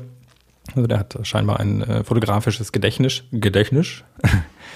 Und äh, ein, ein sehr gutes Vermögen, sich, sich Zahlen zu merken und äh, spielt das halt am Anfang einfach äh, aus, äh, indem er für andere Leute ähm, Zugangstest für die fürs Jurastudium schreibt und äh, das wohl auch sehr gut, ja, weil er zum Beispiel am Anfang, glaube ich, zu einem geht, der ähm, und dem dann sagt er, du kriegst 152 Punkte und der, und der sagt halt, ja, ich wollte 175.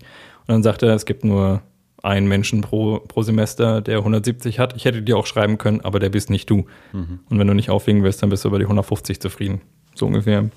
Also der ist, äh, er ist äh, sehr schlau, könnte man sagen, in der Hinsicht halt und äh, sich dessen auch bewusst. Und äh, irgendwann stolpert er äh, aus Versehen mal in so ein Vorstellungsgespräch äh, eines Staranwalts, eines New Yorker Staranwalts, das Ganze spielt in New York, hinein und äh, der äh, ja, ist recht schnell von ihm angetan und bietet ihm dann einen Job an. Und so landet er dann halt dort als dessen Protégé und äh, Zuarbeiter quasi. Und ja, das ist so diese Serie. Das sind immer Folgen von, ich glaube, einer, einer halben Stunde, dreiviertel Stunde, sowas ja, der Dreh. Normale 42 Minuten. Ja, genau, sowas. Eine, sowas eine Network-Drama-Serie ja. hat. Ja. Ähm, ich weiß nicht, ob das für Netflix gemacht wurde. Also steht am Anfang irgendwie so Netflix Original. Ich habe aber jetzt auch schon mitgekriegt, dass das auch mal auf, auf Sachen draufsteht, die eigentlich in irgendeinem Network mal gelaufen sind. Äh, das, sagen wir mal so. Hast ich, du schon mal was von der Serie gehört? Ja, okay. ich habe mitbekommen, wie die in Deutschland gestartet ist vor zwei oder drei Jahren. Ich weiß nicht so genau, habe ich ja Vorschauen gesehen, auch Plakatwerbung. Also an meiner, hier an meiner, an meiner S-Bahn-Haltestelle zum Beispiel hingen immer Plakate davon. Okay. Ähm, aber, aber das war es auch, also wirklich so Vorschauen und Werbung, Plakate und so. Äh, gesehen habe ich davon nichts. Mhm. Ähm, ich habe noch nirgendwo gelesen, dass das eine echte Netflix-Produktion ist, aber weiß ich dann auch nicht äh, besser. Also dafür kenne ich zu wenig davon. Und bei uns lief es auf hm, Vox oder RTL ja, oder so. sowas, ja. Ähm, Vox wäre so ein Sender, da würde es, würde ja, es hinpassen, glaube ich. Ja. Aber ja, wie gesagt, gesehen davon nichts. Also ich, ich immer, habe immer diese Plakate gesehen mit zwei Typen drauf. Einer so sehr, sehr seriös und ein anderer auch im Anzug, aber mit Chucks. Und das war so äh, das, das Motiv irgendwie dafür. Ja. Aber ich, ich wusste jetzt auch, diese, was du jetzt gerade gesagt hast, zum Beispiel die ganze Prämisse, hatte ich keine Ahnung davon. Ja, ja ähm. Unterhaltsam oder nicht? Ähm, ich fand sie, also ich finde sie im Moment äh, immer noch unterhaltsam. Äh, ich weiß immer nicht, wie lange das dauert tatsächlich. Ich fand ja auch den, den Flash, irgendwie diese Serie mal unterhaltsam. Ich bin aber auch irgendwann ausgestiegen. Es ist mir letztens aufgefallen, dass André äh, kommentiert hat. Mhm ähm, da, über, über diesen super realistischen Zusammenhang, dass irgendjemand mit, äh, mit einem Kältestrahl und einem Feuerstrahl mhm. und die müssen sich dann kreuzen, obwohl man niemals die Ströme kreuzen darf, ähm, gegeneinander aufheben. Und also so weit bin ich dann schon gar nicht mehr gekommen. Also da war ich schon längst wieder ausgestiegen. Also meine anfängliche Begeisterung ist da sehr schnell abgeflacht. Ja. Ähm, die äh, Suits gefällt mir, äh, also tatsächlich auch, weil schon auch so ein bisschen so eine konstante Spannung da ist. Es geht eigentlich gar nicht so sehr um Jura. Also das ist nicht so, mhm. nicht so, dass diese, diese klassische Anwaltsserie, es ist unheimlich viel Intrigenspiel innerhalb dieser Kanzlei, mhm. ähm, bei dem es auch immer darum geht, dass äh, das äh, nicht auffliegt, dass er in Wirklichkeit gar keinen juristischen Abschluss hat, ja. ähm, sondern halt einfach bloß wirklich gut ist und sich für Jura interessiert. Und mhm. wenn der mal ein Buch gelesen hat, dann weiß er halt nachher, was drinsteht. Mhm.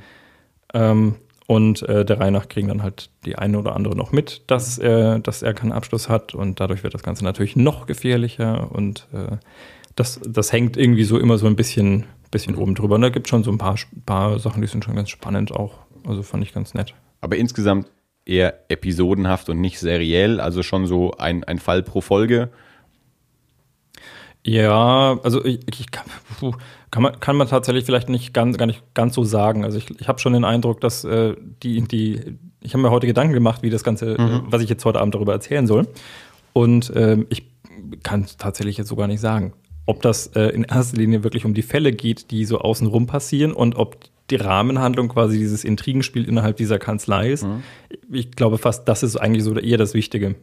Und die Sachen, die so außenrum passieren, das ist teilweise manchmal eher so Beiwerk. Mhm. Und äh, also es kommt auch gar nicht so wirklich oft zu Gerichtsverhandlungen, sondern viel passiert halt so auf diesen, ne, wir handeln irgendwelche Vergleiche aus mhm. und ähm, ich erpresse dich hiermit und blöffe damit ein bisschen und äh Aber gibt es dieses, dieses, dass immer, ob es jetzt vor Gericht oder nicht vor Gericht ist, aber dass quasi pro Folge ein bestimmter Fall verhandelt wird? Oder gibt es das da auch nicht. Nee, eben nicht so in dem Sinne. Mhm. Also es gibt schon auch mal so kleinere Geschichten, die dann innerhalb, äh, innerhalb einer Folge abgehandelt sind. Mhm. Ähm, manche, die dann halt aber auch über, eher übergreifend sind, über verschiedene Folgen, teilweise auch über die komplette Staffel sich dann ziehen. Mhm. Ähm, das ist so diese, diese Supergegner. Also es gibt zum ja, Beispiel ja. einen ehemaligen Partner, den man vor Jahren mal geschasst hat, ja. der kommt dann wieder und äh, dann, dann wird der rausgedrängt aus der Kanzlei und dann, dann kommt er aber über eine andere Kanzlei irgendwie wieder und versucht nochmal zu schaden. Mhm. Und äh, da gibt es so verschiedene Handlungsebenen, in denen. Ja. Ähm, in denen also, aber es ist jetzt abspielt. nicht so, dass ich einfach mal zwischendrin mal eine Folge schauen kann und ich glaube, das eine, eine runde Geschichte kriege. Und das ist, also ich meine, es gibt ja genug von diesen Serien mittlerweile, die jetzt zwar ähm, pro Folge eine, einen, einen Fall behandeln, es aber trotzdem außenrum noch andere Sachen passieren, die sich dann über eine Staffel oder über hm. mehrere Staffeln ziehen. Ja. Äh, und dann gibt es natürlich Serien, die, die nur Folge für Folge sind und es gibt Serien, wo du überhaupt nicht eine Einzelfolge schauen brauchst. Und ist, ist das jetzt mehr so eine, so, so eine Mischform, dass ich eben, wenn ich mal eine Folge gucke, auch irgendwie einen, einen runden Teil innerhalb dieser Folge habe? Oder ist das wirklich gar nicht gegeben? Ich glaube, dass wir, also am Anfang geht das vielleicht noch. Mhm. Ähm, ich glaube, spätestens jetzt, also ich bin im Moment in der dritten Staffel, glaube ich, jetzt mittlerweile. Ne, in der zweiten? Ich weiß es gar nicht mehr. Also da wird es schon, schon tendenziell schwierig. Ich glaube, ja. wenn man da jetzt einfach mal für eine Folge einschalten würde, wüsste man zu wenig über die, mhm. die Beziehungen der jeweiligen Charaktere zueinander, beziehungsweise warum reden die, die jetzt eigentlich ja. befreundet sind, gerade mal so überhaupt nicht miteinander. Mhm, okay. Ähm, ich glaube, das wäre schon ohne den, den Verlauf schwierig. Okay. Ah, ja. Also doch eigentlich eher seriell. Ja mit episodenhaften Elementen mhm. und äh, wie gesagt auch so dem, dem äh, Monster of the Week schon so ein bisschen auch, aber das, das ist so äh, mal, mal ist so der, äh, dieser, dieser Monster of the Week Teil vielleicht ein bisschen äh, präsenter, indem es dann halt mal um einen Fall geht, der in der Folge passiert. Aha. Und dann äh, nimmt wir so ein bisschen diese Rahmenhandlung, die halt sich über die ganze Staffel zieht, wieder so ein bisschen mehr präsent sein. Okay. Ja, mich verwirrt Ja. Vielleicht beschreibe ich es auch einfach total. Keine Ahnung. Vielleicht, weil, weil vielleicht Monster of the Week ist für mich natürlich das ist eigentlich der Ausdruck für episodenhaft. Ja. Also deswegen, darum habe ich eben vorhin auch mir das ungefähr so vorgestellt, ja, ja. Also du, hast ja mehr damit, damit angesetzt mit Monster of the Week, ähm, dass es halt eben so so ein Fall pro Woche verhandelt wird, ja. mehr oder minder und dann aber natürlich auch noch äh, Beziehungen der der wiederkehrenden Charaktere über einen längeren Zeitraum entwickelt Vielleicht werden. Muss man das mit dem Monster of the Week, wie ich es jetzt gerade genannt habe, mhm ähm, weil ich den Ausdruck so gut finde. vielleicht äh, muss man das wirklich in diesem Fall ein bisschen abstrakter nehmen, weil das Monster of the Week kann in diesem Fall vielleicht auch einfach mal zum Beispiel ein, ein Koffer mit Drogen sein, ja, der halt irgendwo so, der ist da und du weißt, damit kann er jetzt auffliegen und ähm, mhm. da muss irgendwas mit passieren und da wissen verschiedene Leute davon und ähm, bis dieses Problem dann quasi behoben ist, das dauert dann halt, ne? Mal eine Folge, mal zwei Folgen. Ja, okay, aber dann ist es eben nicht mehr Monster of the Week. Ja. Also nicht so, wie ich es verstehe, weil okay. Monster of the Week ist für mich wirklich, diese Woche passiert das, nächste Woche passiert das. Okay, nee, das, das, ist nicht so der Sache. Nicht so, nicht so das Ding, nee. Dann, dann ziehe ich den Ausdruck zurück. weil sonst ist es ja Monster of several weeks ja. in a row. ja, na gut. Also auf jeden Fall ähm, schaue ich im Moment so ein bisschen an und ich mhm. fand es ganz nett. Okay. Ja. Gut. Also, vielleicht keine, kein, kein, kein Must-See, aber mir, mir taugt Eine unterhaltsame Serie. Ja, es ist eine unterhaltsame Serie. Okay. Mhm. Sehr schön. Wobei, wobei ich schon auch interessiert bin, was passiert, wenn irgendwann mal so das Ende ähm, angekommen, wenn ich am Ende angekommen bin bei dem, was ich dann auf Netflix im Moment finde. Mhm. Und irgendwann kriege ich mit, dass vielleicht eine nächste Staffel dann jetzt zu sehen ist, ob ich dann wieder einsteige oder nicht. Ja, das ist, äh, glaube ich, wirklich so ein bisschen schwierig. Also eben, da, ja, da, da, da ist dann eben wieder so die Frage, wie, wie, wie sehr hängt man wirklich in so einem Ding drin? Ja. Also ist es so wie, naja, es gibt da jetzt eine gewisse Anzahl von Folgen und wenn ich halt mal Freizeit habe, dann gucke ich das jetzt halt mal so, weil es mich gerade ganz nett unterhält. Aber ich sterbe jetzt nicht, wenn ich es jetzt nicht sehe. Oder ist es sowas wie für viele Menschen Game of Thrones oder Breaking Bad war? Ich kann gar nicht, äh, ich, ich möchte gar nicht drauf warten, dass es Ja, ja. weitergeht. Ja. Ja, da bin ich, äh, da bin ich ein bisschen gespannt. Weil da bin ich schon ein paar Mal, habe ich mich über mich selbst gewundert, weil ich dachte, mich interessiert es eigentlich mehr. Ja. Und äh, dann, wenn es eine Weile rum ist, dann denke ich mir, oh Gott. Ja. Ja. Ja, aber mein Gott, das ist ja auch okay. So, also wenn es einem eine Weile lang unterhält und dann irgendwann halt nicht mehr, dann ist es halt nicht so. Also sag ich mal, ist ja nicht so, dass du dann rumsitzt und dich langweilst. Du machst dann halt was anderes, was dich in dem Moment dann mehr interessiert und das ist ja vollkommen okay. Ja. Ähm, naja, ich war noch mal im Kino. ich habe ey. Avengers 2, Age of Ultron ja. gesehen. Ähm, ja, was soll man sagen? Wie war er denn? Hat er dir gefallen? Weißt du, das ist so, das ist so wie mit Suits. das ist okay, wenn man es sieht, aber wenn man es verpasst, hat man auch nichts verpasst. Okay. Nein, der Film war okay, aber mehr halt leider auch nicht. Also, Joss Whedon hat ihn wieder gemacht, wie, wie den ersten Avengers auch. Wir wissen ja mittlerweile, dass er die nächsten Avengers-Filme nicht machen wird. Also, dass, dass das jetzt sein letzter Film für Marvel war, weil er sich lieber wieder eigenen Projekten ähm, widmen will. Mhm.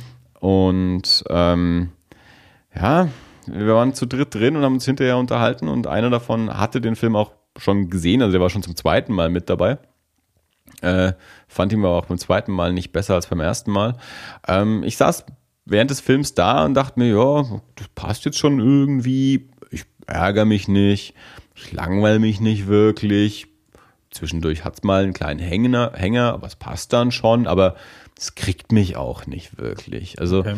es ist halt so, naja, ich glaube, die, das, das Marvel Cinematic Universe ist jetzt an einem Punkt angelangt, ähm, wo es halt so, naja, das ist jetzt so der Mittelteil. Wir haben jetzt ganz, ganz viele Figuren, die wir in einen Film packen müssen. Also nicht nur die Avengers, sondern irgendwie auch noch Nebenfiguren aus Thor und aus Captain America, also wo, wo so quasi jede Nebenfigur, die wir schon mal gesehen haben, noch einen Gastauftritt hat.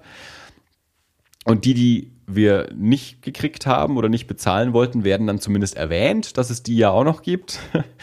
ähm, aber insgesamt ist es dann halt einfach ein bisschen ähm, überladen, nicht wirklich überzeugend spannend. Die einzelnen Charaktere kriegen halt nicht so richtig viel Platz dann auch.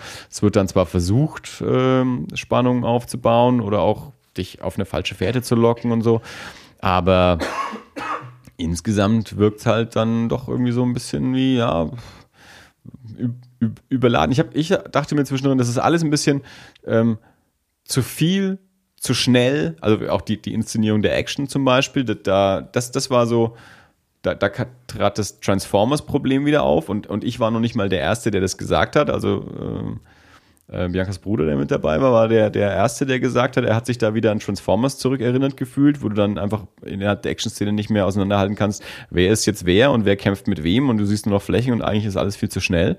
Ähm, und ja, es war halt einfach ein bisschen überladen und, und hat schon gepasst, aber war nicht wirklich gut und nicht wirklich überzeugend. Ähm, es wirkt halt so wie, ja, jetzt sind wir so ungefähr bei der, bei der Hälfte ähm, und bauen jetzt halt, ja, so, so, so neue Konstellationen auf, damit wir dann so für die, für die nächsten äh, Marvel-Filme vorbereiten können und dann, wenn er dann eben, also Avengers 3 wird ja 3 und 4, also Avengers Infinity Wars ist dann ja zweigeteilt in zwei Filme.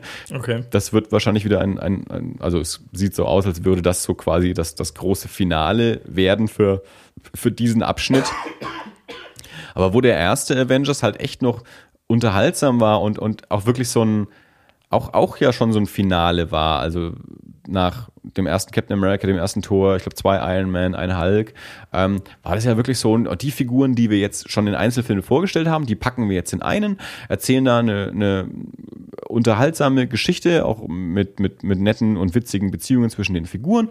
Äh, und das, das war echt so ein schöner, okay, diese erste Phase des MCU ist damit jetzt quasi abgeschlossen und das passt. Und, und alles, was danach kommt, ähm, baut darauf halt auch wieder auf. Also dass Iron Man 3 sich dann ganz viel bezieht, auch auf, auf das, was da in, in New York passiert ist. Und jetzt mittlerweile sind wir halt irgendwie an einem Punkt, äh, jetzt hat jeder der Charaktere zwei bis drei Filme und dann äh, haben wir die Guardians of the Galaxy noch mit dabei, dann haben wir die Serie Agents of Shield, äh, die, ähm, die Serie Agent Carter und jetzt, gut, Daredevil spielt da jetzt noch nicht so die Rolle, aber ähm, und das, das gehört ja alles zusammen und, und nimmt alles auch Bezug aufeinander.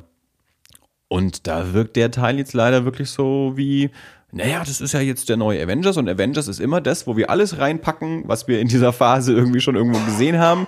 Und mittlerweile ist es dann halt ein bisschen viel. Mhm. Und irgendwie ist es alles so ein bisschen egal. Also mir war es zu arg. Und, und wir, wir waren zu dritt drin und wir hatten alle den Eindruck, wo wir alle gesagt haben, also mit dem ersten hatte ich mehr Spaß und irgendwie war das jetzt so ein bisschen, ja, okay, aber auch egal. Ähm, also ich meine, ich habe letzte, in der letzten Folge habe ich über, über den Liam Neeson-Film Run All Night gesprochen und habe gesagt, unterhaltsamer kleiner Thriller, nicht der beste Film aller Zeiten, aber macht Spaß. Und ganz ehrlich, Avengers hat mir nicht mehr Spaß gemacht als Run All Night. Und ja. Hätte er eigentlich sollen. Also vom Gefühl. Naja, eben so, also von der, von der Nerd- und Geek-Erwartung ja, und natürlich, ja.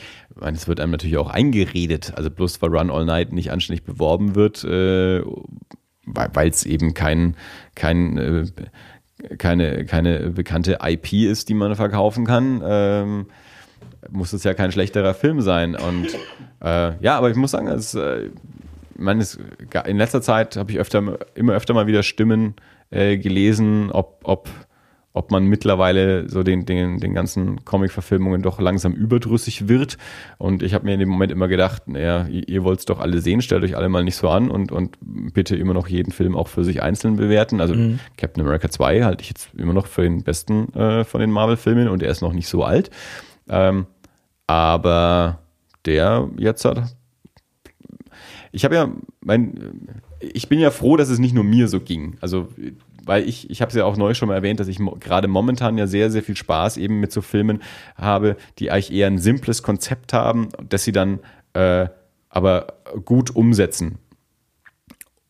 Und simples Konzept ist da halt einfach nicht mehr. Also ja. da ist halt einfach groß und bombast und natürlich auch Materialschlacht und du willst auch mal wieder nicht darüber nachdenken, wie viele Häuser da gerade wieder zusammenbrechen und, und wie viele Menschen dabei dann wahrscheinlich sterben. Ähm, da ist es halt einfach wirklich so viele Figuren, die alle irgendwie einen gewissen Anteil an Screamtime brauchen und irgendwie auch ihren Charakter einbringen und vielleicht auch noch dabei entwickelt werden wollen und irgendwelche Beziehungen und für manche Figuren klappt es besser als für andere.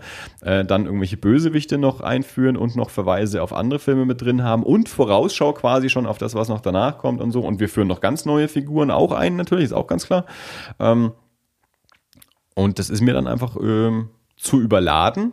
Und dann interessieren mich auch wieder diese, diese Bombast-Action-Sequenzen nicht wirklich, vor allem wenn ich sie nicht sehen kann. Also wenn es dann halt einfach wieder so schnell ist und so nah dran ist, dass es halt einfach nur noch Bewegungen sind, ähm, überzeugt mich nicht wirklich. Ich habe ihn in 2D gesehen, möchte ich dazu sagen. Ich war ganz erstaunt. Ich wusste es ehrlich gesagt auch gar nicht. Ich habe einfach Karten reserviert und dann haben wir vor Ort festgestellt, ähm, dass das Ad ihn auch in 2D zeigt und ich zufällig für eine 2D-Vorstellung reserviert hatte äh, was ich ja sehr angenehm finde. Ja. Ähm, ich fand den jetzt nicht überzeugend, also nicht überzeugend genug. Also so wie ich mit, ich sag mal, Iron Man 1, Iron Man 3 und die zwei Captain America Filme und der erste Avengers. Das waren jetzt, glaube ich, so die, mit denen ich wirklich Spaß hatte. Die beiden Tor finde ich nicht so dolle. Iron Man 2 fand ich nicht so toll. Guardians, habe ich ja gesagt, war mir irgendwie ein bisschen zu klamaukig, fand ich okay, fand ich aber ein bisschen klamaukig. Den werde ich nächsten Monat im, im, im Casablanca in dieser 3D-Reihe nochmal gutachten. ähm, ja gut, an Hulk denkt man ja eh quasi nicht an die einzelnen Filme. Ähm, ja, aber wie in die, in die Top-Filme kommt Avengers 2 jetzt nicht. Und ich bin jetzt dann auch gespannt, wie das so wie das dann so weitergeht mit den nächsten, was als nächstes kommt. Na gut, Ant-Man steht jetzt dieses Jahr an, von dem habe ich jetzt den Trailer gesehen, der lief auch vor Avengers, also, also neuerer Trailer, der klar, online kann man den auch sehen, aber ich kannte den Trailer jedenfalls noch nicht, der da lief. Ähm, von dem kann ich mir noch kein Bild machen, den verstehe ich noch nicht. Also, was heißt verstehen, ist das falsche Wort, aber da sehe ich den Trailer und kann überhaupt nicht abschätzen, was ich davon halte. Das Einzige ist halt, dass den ja ursprünglich Edgar Wright äh, machen sollte, von dem ich großer Fan bin, der dann ja wegen kreativer Differenzen ausgestiegen ist. Was jetzt erstmal, naja, für mich als Edgar Wright-Fan ein bisschen doof klingt. Deswegen weiß ich nicht so ganz, was ich von dem Film zu erwarten habe. Aber das wird sich natürlich dann rausstellen. Naja, gut. Das war jedenfalls Avengers 2. Dann lass uns auch an der Stelle mal zu Trailern übergehen. Okay. Wir haben ähm, Einige gesehen. vier Trailer gerade nochmal angeschaut. Ähm, als erstes den neuen Star Wars Trailer, der, wenn diese Folge ausgestrahlt wird, ist, äh, wird schon, naja, dann auch schon wieder einen Monat alt ist. Also Stimmt, ja. der, Wir sind echt früh dran mit aufnehmen. ja, si- sind wir. ja, vielleicht ist er noch nicht ganz einen Monat alt, aber ähm, Schon alt. drei Wochen oder so. Äh, also wir, wir brauchen auch, glaube ich, nicht ganz so viel drüber sagen, weil jeder andere hat da schon, schon viel mehr drüber gesprochen. Also auch zu dem Zeitpunkt, wo wir aufnehmen, hat da jeder schon drüber gesprochen. Vermutlich, Geschweige denn, äh, wenn, wenn die Folge veröffentlicht wird. Aber es ist unser Podcast und wir können hier reden, worüber wir das, wollen. das können wir. tatsächlich. Und, was, was äh, möchtest du sagen zu dem äh, neuen Star Wars Trailer? ähm, es sind einige Elemente drin, die mich an die alten Filme erinnern, noch mehr als im ersten. Ja, er hat an sich hat er ja auch mehr Elemente als er. Aber ja, Das ist richtig. Ähm, nee, aber so am, äh, ganz am Anfang schon so in dieser ersten Sequenz, wo dieser, wo dieser Gleiter so durch die Wüste gleitet. Ähm, super. Ja, das ist halt äh, Tatooine mit diesem. Also ich weiß nicht, ob es wirklich Tatooine ist, aber es ist halt. Äh, ich habe neulich gehört, angeblich ist es was anderes, aber den Namen habe ich mir ja, nicht gut, gemerkt. man weiß nicht, wie Ja, ja. viele Wüstenplaneten es so gibt. Ja. Jemand, jemand weiß das bestimmt. Ähm, aber also die Szene erinnert halt sehr daran und ähm, auch, äh, ich glaube, man sieht mal kurz, dass äh, das äh, Laserschwert, das die großen Diskussionen hat, aufblitzen, ähm, aber es ist nicht so präsent. und ähm, ja, kurze Darth Vader-Maske ist natürlich drin. Ähm, ein, ein Flug mit dem Falcon, äh, der so auch an, ein bisschen an diese, äh, an diese eine Szene erinnert, wo sie auf dem, auf dem Asteroiden zwischenlanden und dann äh, feststellen, dass sie im Magen eines großen Wurms sind, der sie nicht wieder hergeben möchte. Schnecke. Äh, Es ist eine Schnecke. Dafür bewegt sie sich ziemlich schnell. Die Space Slug. Ja. Na gut, aber ähm, also das sind einfach viele, viele Szenen wirklich dran, die mich, äh, weiß nicht, so vom, von der Darstellung hier vom Ja. schon, schon sehr an die alten Filme erinnern. Ja, geht mir auch so und ich glaube auch vielen anderen, dass es, äh, also ähnlich wie es der erste Teaser schon angedeutet hat, auch der jetzt halt wirklich so, wirklich so dieses altmodische Star Wars-Feeling hergibt, alles was, was, was, was Bild, Ja. was Raumschiffe, was Uniformen, was, was Musik angeht und dass es wirklich sich anfühlt wie das, das Star Wars, das wir aus unserer Kindheit kennen. Wir haben natürlich dann den Auftritt von Harrison Ford äh, als Han Natürlich. Solo Und Chewie. äh, und Chewbacca. Und ich muss sagen, das, das fühlt sich schon gut an, ähm, Harrison Ford wieder als Han Solo zu sehen. Ja. Äh, ich habe es ein bisschen verglichen. Ich weiß nicht, hast du die, erinnerst du dich an diese ähm, Young Indiana Jones Chronicles, diese, diese Indiana Jones Fernsehserie mit dem jungen Indiana Mhm. Ja. Jones? Die ja von vielen Leuten sehr gehasst wird. Ich habe die sehr, sehr gerne geguckt. Ähm, und da gab es ja, es gab ja zwei, zwei verschiedene Altersstufen. Also es gab ja so, so, ein Kind Indiana Jones und Ja. so ein Teenager Indiana Jones. Und dann gab es bei jeder Folge immer eine, eine Rahmenhandlung, wo so ein ganz alter Indiana Jones, dem ist immer am Anfang der Folge irgendwas passiert und dann hat er angefangen, eine Geschichte aus seiner Jugend zu erzählen und am Ende trat er dann nochmal auf. Und das war ja wirklich so ein, so ein richtig alter Mann. Es gab aber ähm, auch eine Folge, äh, wo, wo Harrison Ford diese Rahmenhandlung äh, gespielt hat, wo es also so, so ein, ein Mittelalter äh, Indiana Jones war.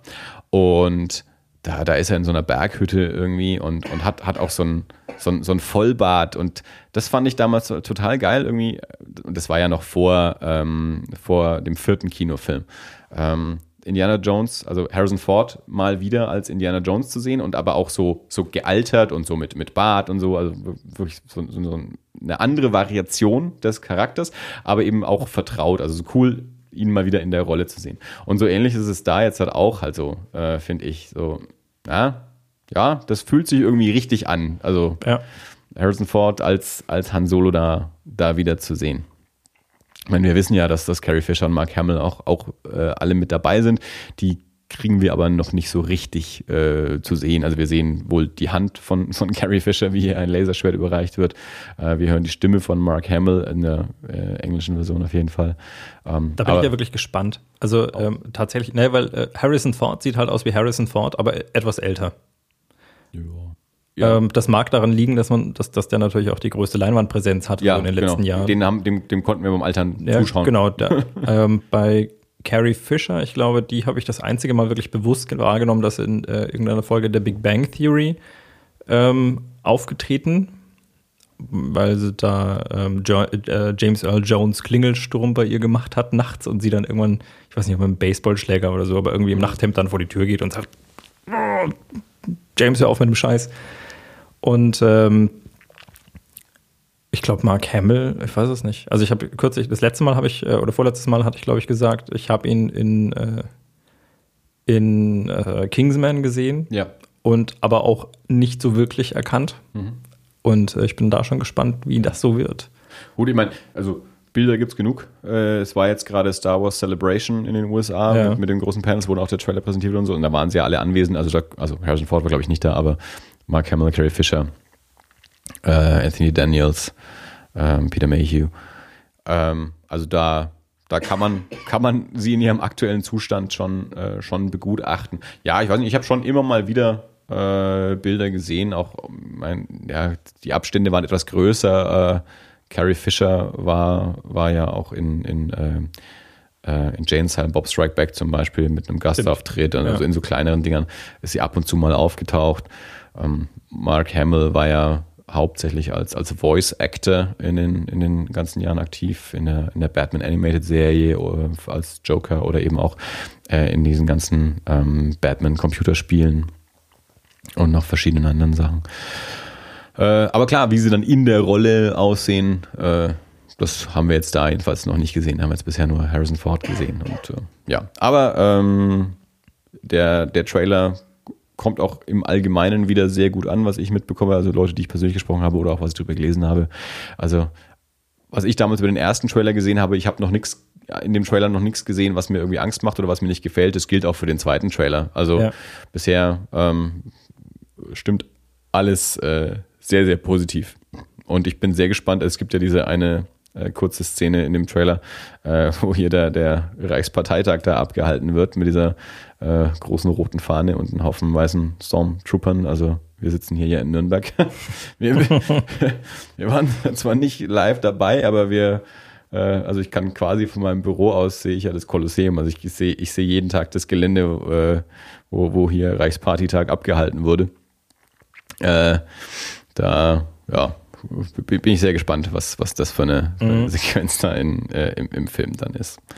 Ähm, ja, gut, äh, lassen wir es dabei bei Star Wars, glaube ich. Ähm, kurz drauf, äh, ich glaube sogar nur so ein, so einen Tag später oder so ziemlich, ziemlich gleichzeitig mit dem Star Wars Trailer kam der erste richtige Batman wie Superman Dawn of Justice Trailer raus. Ähm, den hast du jetzt gerade zum ersten Mal gesehen. Richtig. Und äh, mich auch das erste Mal tatsächlich damit, also ich habe mich damit noch nicht beschäftigt. Ja.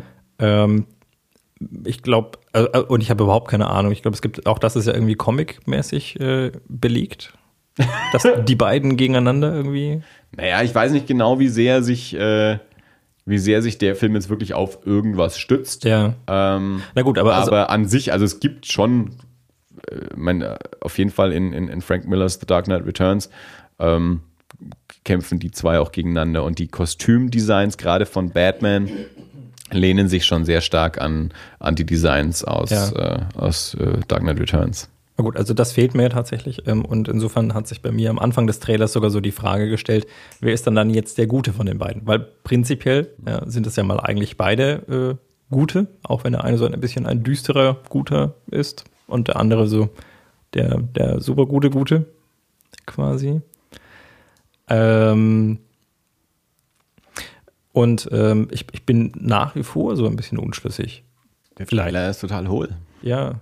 Also ich meine, Also- was man sieht, ist irgendwie so, also Superman, also so am Anfang es wird eine Statue enthüllt, während irgendwelche Radiostimmen äh, die, die ihn kritisieren. Und äh, dann sieht man so eine Statue von ihm, die so langsam von äh, immer mehr Stra äh, Scheinwerfern bestrahlt wird und auf der dann irgendwann mit dem letzten Scheinwerfer in fetten Lettern zu lesen ist äh, False God. Und äh, es gibt dann auch nochmal eine Szene kurze Zeit später, in der Superman dasteht und einige Leute vor ihm knien.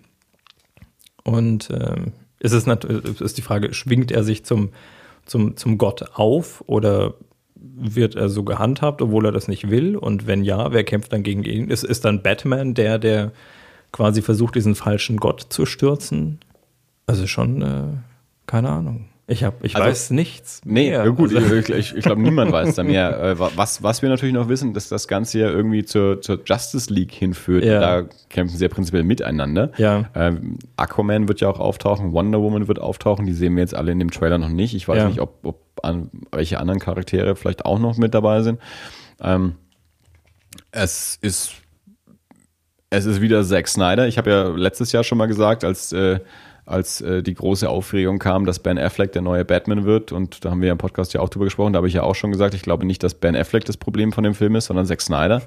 Ähm, dabei bleibe ich auch immer noch. Also ich glaube, Ben Affleck ist überhaupt nicht das Problem bei der ganzen Angelegenheit.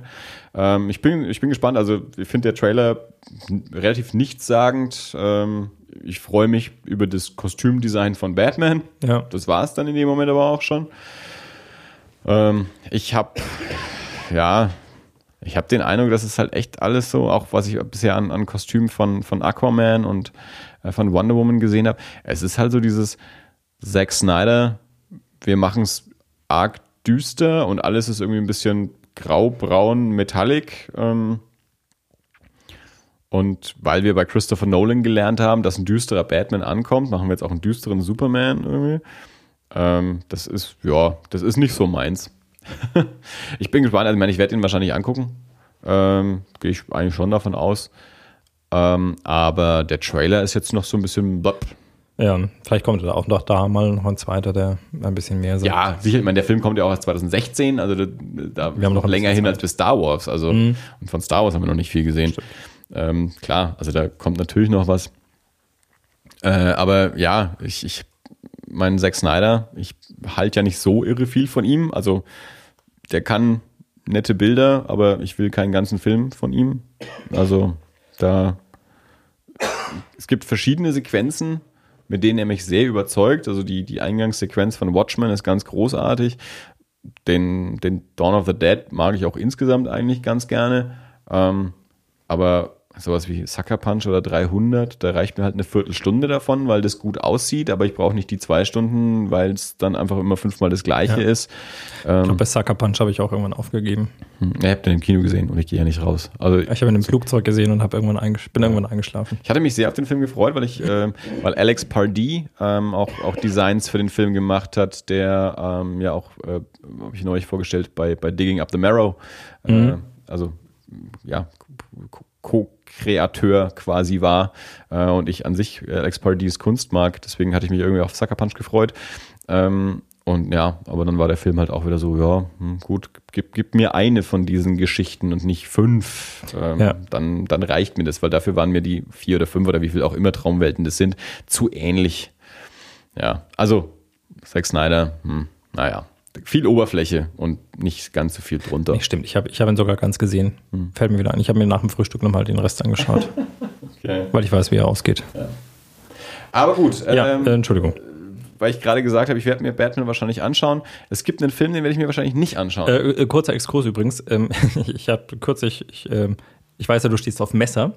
Und äh, wir hatten ja schon mal ähm, gemeinsam Wurfmesser. ja. Und ich bin kürzlich im Internet drüber gestolpert. Äh, es, gibt, es gibt diese Ba- Bat-Wurfmesser, habe ich gefunden. Batarang. In Amerika. Ja, halt so Wurfmesser in diesem, die, die, die sich Film halt, äh, die sich äh, Christian Bale da Okay. äh, äh, dingst. Und schon bestellt? Nee, äh, ich habe es versucht, aber ich, äh, weil ich dachte, das wäre das wär echt ein super Gag und die fänden es bestimmt total gut. Ähm, allerdings äh, dürfen die nicht äh, aus USA exportiert werden, Ja. weil die unter das Waffenhandelsgesetz fallen. Okay. Das fand ich echt schade. Weil die sahen richtig, also es gab welche, die sind, ne, aber ich habe welche gefunden, die sahen echt gut aus. Also die sahen aus wie aus dem Film. Also ich habe meine Mini-Wurfmesser noch irgendwo. Ja, Also- aber nicht in, nicht in, nicht in Batform. Nicht, nicht in Bettform, das stimmt. Ich weiß nicht, wie gut die fliegen dann tatsächlich, aber vielleicht hätte einen das auch desillusioniert. Ja, wenn, wenn man feststellt, scheiße, ich bin halt doch nicht Batman. Ja. Gut, äh, nächster Trailer. Ja. Äh, ich habe es gerade schon eingewortet, äh, eingewortet, eingeleitet mit den Worten. Kurz, Eingewort- kurz eingewortet. Ein- Eingewortet ist ein super Wort, finde ich. Ja, also jedenfalls habe ich gerade schon gesagt, ein Film, den ich mir vielleicht nicht anschauen werde. Wir haben den neuen Terminator-Trailer angeschaut. Mhm. Wir haben schon mal über den ersten Trailer gesprochen. Genau. Wir haben uns jetzt den zweiten Trailer angeschaut und du hast ungefähr bei, bei, bei einer Minute 30 gesagt, ist das nicht der, den wir schon gesehen haben? Ganz ehrlich, ich bin mir trotzdem immer noch nicht ganz sicher, weil wir haben jetzt Ich bin mir ziemlich sicher, weil, also das, Also, ich glaube, das Einzige, was ich wirklich lustig finde, ist, dass äh, Sarah Connor an irgendeiner Stelle sagt, ähm, ich versuche ihm noch, ähm, oder ich habe ihm menschliche Umgangsformen beigebracht und dann macht er so und grinst so. Das war die, das war die beste Szene im Nee, also, Trailer. der, also der Trailer, den wir jetzt gerade angeschaut haben, Ja. hat, das ist schon, das ist nicht der erste. Der hat nämlich, also äh, man kann es ja jetzt sagen, dieses John Connor ist irgendwie auch Mensch-Maschine. Das, das ist ein neues Element, das es im ersten Trailer nicht gab. Trotzdem habe ich ein bisschen das Gefühl, den Trailer, den wir gerade angeschaut haben, ist äh, eine andere Schnittfassung als die, die ich bisher gesehen habe. Also ich habe das Gefühl, das ist so eine Mischung aus dem ersten und dem anderen Trailer, den ich kannte. Deswegen war ich mir nicht ganz sicher. Äh, ich glaube, ich habe die ähm, jetzt im Kino klar die deutsche Fassung gesehen und ich glaube im Netz vorher auch eine deutsche Fassung gesehen, die ist vielleicht noch ein bisschen anders geschnitten. Deswegen war ich, glaube ich, ein bisschen verwirrt. Okay. Aber eben dieses, dieses Element, das, also wo sich auch das Netz, wie wir immer so schön sagen, ähm, darüber aufregt, dass sie eines der größten Dinger von dem Film wahrscheinlich direkt mal im Trailer verraten, dass John Connor nicht John Connor ist, sondern eben auch irgendwie eine, eine wie er sagt, nicht Mensch, nicht Maschine, sondern irgendwas dazwischen ist. Ähm, wie verzweifelt äh, ist, ist, ich weiß gar nicht mehr, wer es ist, ähm, der, wer den Film verleiht, ähm, dass sie, man, das ist ja, eigentlich bietet sich ja sowas an als großer Twist äh, in dem Film. Äh, anscheinend hat der erste Trailer schon nicht gezogen, dass sie sich jetzt gedacht haben, dann müssen wir jetzt im zweiten Trailer was Wer bieten. wundert dich das? Und äh, das ist aber noch bescheuerter als der Ja. erste Trailer. Und mich überzeugt ja auch, mich hat ja vorher schon keiner der Schauspieler überzeugt. Äh, wenn ich jetzt aber auch weiß, dass der, der Bub aus, aus dem Planet der Affen, der jetzt John Connor ist, dass der quasi ja auch noch doch eine größere Rolle hat, als es mir im ersten Trailer gesagt wurde, interessiert es mich ja noch weniger. Also ich finde ja diesen, diesen Jay Courtney, diesen, diesen Tom Hardy für Arme, finde ich ja schon nicht spannend. Dann den Planet der Affen-Bub, dessen Namen ich mir nicht merke, ähm, den finde ich auch nicht interessant. Die Khaleesi als, äh, als, als Sarah Connor ist einfach auch keine Linda Hamilton. Und der ganze Trailer, wie auch der erste schon, sieht nur aus wie ein, ein, eine Ansammlung aus Versatzstücken aus den anderen Filmen. Danke. Möglichst viele Zitate. Danke, dass du sagst. Einfach nur aneinander rein in neuer Variation. Dass jetzt dann halt Linda, äh, nicht Linda Hamilton, Sarah Connor sagt, come with me if you want to live, statt dem Terminator und dass Arnold Schwarzenegger irgendwie hier äh, durch die Scheibe ballert und sagt, aussteigen, so wie es der T1000 mit dem Helikopter Ja, In, in, in, in Terminator 2 gemacht hat. So. Also ich meine, ich weiß auch, oder was wir aus den Trailern bisher verstanden haben, geht es ja anscheinend auch darum, dass wir auf verschiedenen Zeitebenen sind und dass also quasi das, was wir aus den anderen Filmen schon kennen, wieder passiert, aber ein bisschen anders passiert, so ähnlich wie es das Star Trek Reboot gemacht hat. Aber beim Star Trek Reboot hat eigentlich einfach nur so ein Konzept, das wir variieren und bei Terminator sieht es so aus wie, okay, jede Szene, die ihr aus irgendeinem Terminator-Film kennt, nehmen wir wieder, packen sie aneinander, geben ihr aber irgendwie so einen kleinen Twist und eben jemand anders spricht den gleichen Satz aus oder so. Ähm, nichts interessiert mich weniger als dieser Trailer. Und soweit ich das mitbekomme, geht es jedem anderen auch so. Ich habe noch niemanden gesehen, der sagt, Mensch, juhu, da kommt ein neuer Terminator. Ich habe, wir waren im, äh, als wir eben im Kino waren äh, bei Avengers, da, da lief dieser Terminator-Trailer. Äh, und da habe ich mich dann zu den anderen beiden rübergebeugt und habe dann gesagt, ganz ehrlich, es gibt so viele Menschen, die sich ja über, ähm, über die Star Wars Episode 1 bis 3 aufregen. Beziehungsweise gibt es ja Menschen, die sagen, diese Filme existieren gar nicht. Es, wie Episode 1 weiß ich nichts von, die gibt's nicht. Ich finde ja, äh, dass es bei Terminator viel schlimmer ist. Also ich finde sowas wie Terminator 3 ist viel, viel, viel überflüssiger als Star Wars 3. Also, ja. also ich bin ja, glaube ich, der einzige Mensch, den ich kenne, der ähm, hier äh, Terminator die Erlösung, die, die, den, den, den, die Christian Bale-Variante äh, mochte. Den hassen ja alle. Mir wäre es ja lieber, sie hätten da wieder angesetzt, anstatt jetzt halt wieder einen, einen Schwarzenegger-Film zu machen, der, der nach ganz schlimmem Müll aussieht. Also bisher, was ich aus diesen zwei Trailern gesehen habe, spricht nichts dafür, dass ich mir diesen Film im Kino anschauen werde. Ja, geht mir ähnlich. Also da würde ich mir, glaube ich, sogar noch eher Avengers 2 anschauen, nach dem, was du mir gesagt hast. Avengers 2 ist kein beschissener Film, es ist nur leider auch kein aufregender Film. Ja. Aber Terminator, wie viel jetzt auch immer, Genesis in schlechter Schreibweise. Genesis, ja. Genesis Also ist ich, auch bin- schön. Ich, ich bin da, ich bin da auch, äh, gerade weil, weil du es gesagt hast, der sieht aus wie, wie so ein äh, Konglomerat von Versatzstücken der, der bisherigen Filme. Bin ich total bei dir, weil genau darum ging es. Ich bin also kein großer Fan der Terminator-Reihe. Ich habe die gesehen, glaube ich, aber ja, so ist jetzt nicht so mein, mein Ding Hm. unbedingt.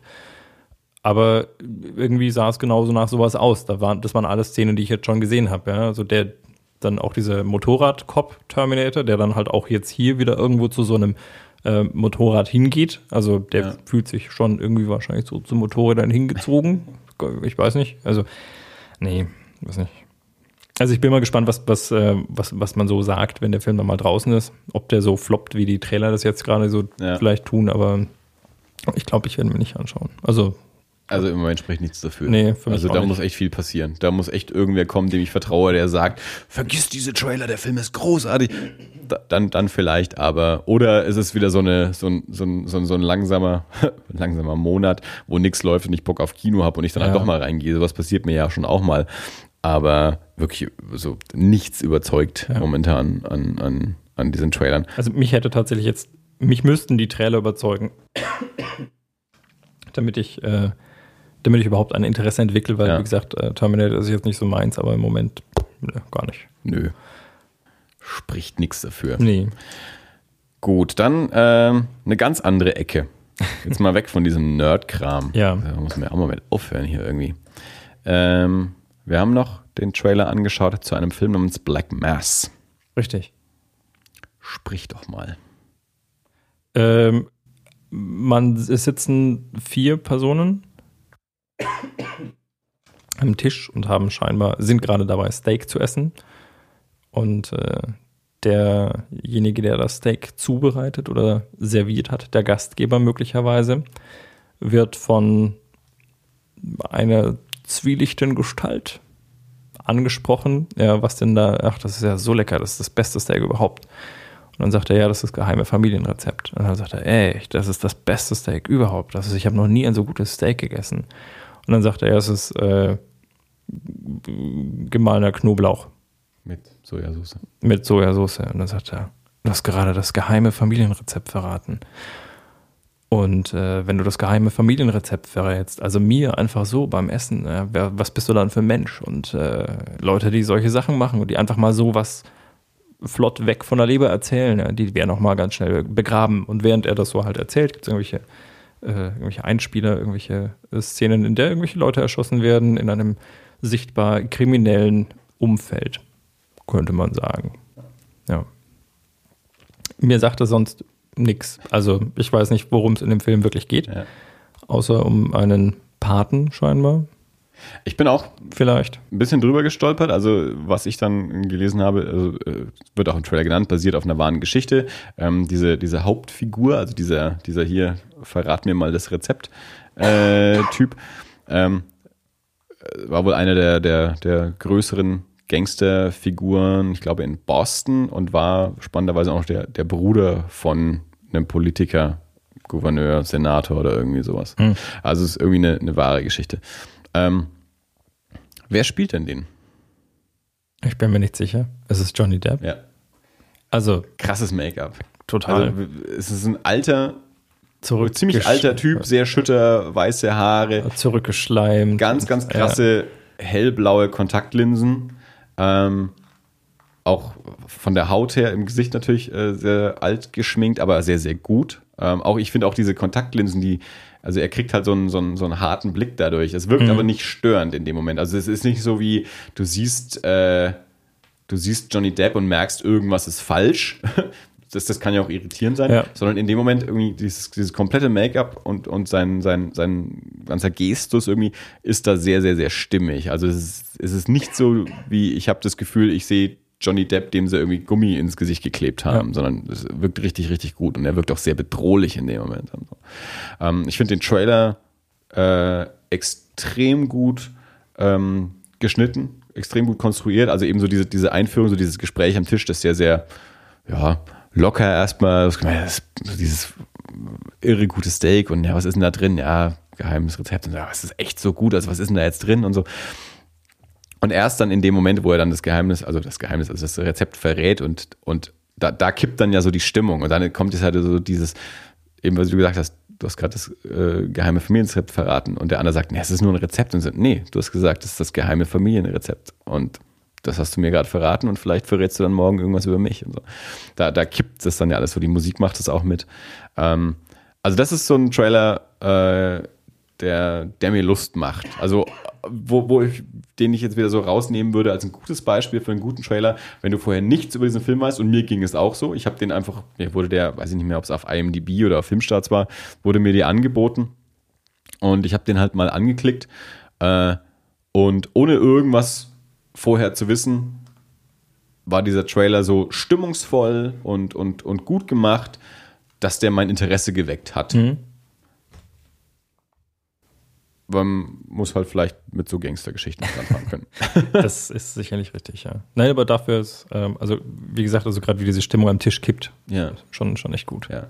Also das finde ich jetzt mal einen wirklich empfehlenswerten Trailer mal wieder. Also worauf ich hier ja auch mal so ein bisschen hinaus will, eben auf wie, wie kann man einen Trailer machen? Also unabhängig jetzt mal vom Film und wie gut der Film dann vielleicht später ist, aber einfach mal einen, einen guten Trailer, der Neugier weckt, der Interesse weckt, nicht zu viel verrät, wo du nicht das Gefühl hast, okay, ich weiß jetzt schon alles über den Film, so wie ich es bei Terminator irgendwie mhm. das Gefühl habe, ähm, sondern der einfach nur äh, ein, ein cooler, kleiner, zwei Minuten Kurzfilm irgendwie ist, äh, der der neugierig macht auf, okay, was, was steckt dann noch dahinter? Wer sind diese Charaktere? Was machen die tatsächlich? Und, ähm, und in dem Fall jetzt eben auch wirklich so diese, diese Performance von Johnny Depp in Verbindung mit, äh, mit dem Make-up auch, was extrem interessant aussieht ja. und ähm, eine echt eine, eine, eine spannende Sache sein könnte. Also da werde ich mal weiter, weiter hinblicken, wenn, wenn, der, wenn der Film mal kommt. Ich mag ja auch so, so Gangster-Sachen und Mafia-Sachen und so. Ähm, und das äh, ja, hat, hat mir Lust gemacht. Black Mass. Ich habe den Regisseur nachgeschaut und wieder vergessen, weil es äh, niemand war, den ich jetzt so äh, vom Namen her kannte. Und ich habe nicht weiter geguckt, was der Mann noch gemacht hat, ob der noch was gemacht hat. Weißt du, wann er veröffentlicht wird? Äh, nein, habe ich auch jetzt nicht nachgeschaut.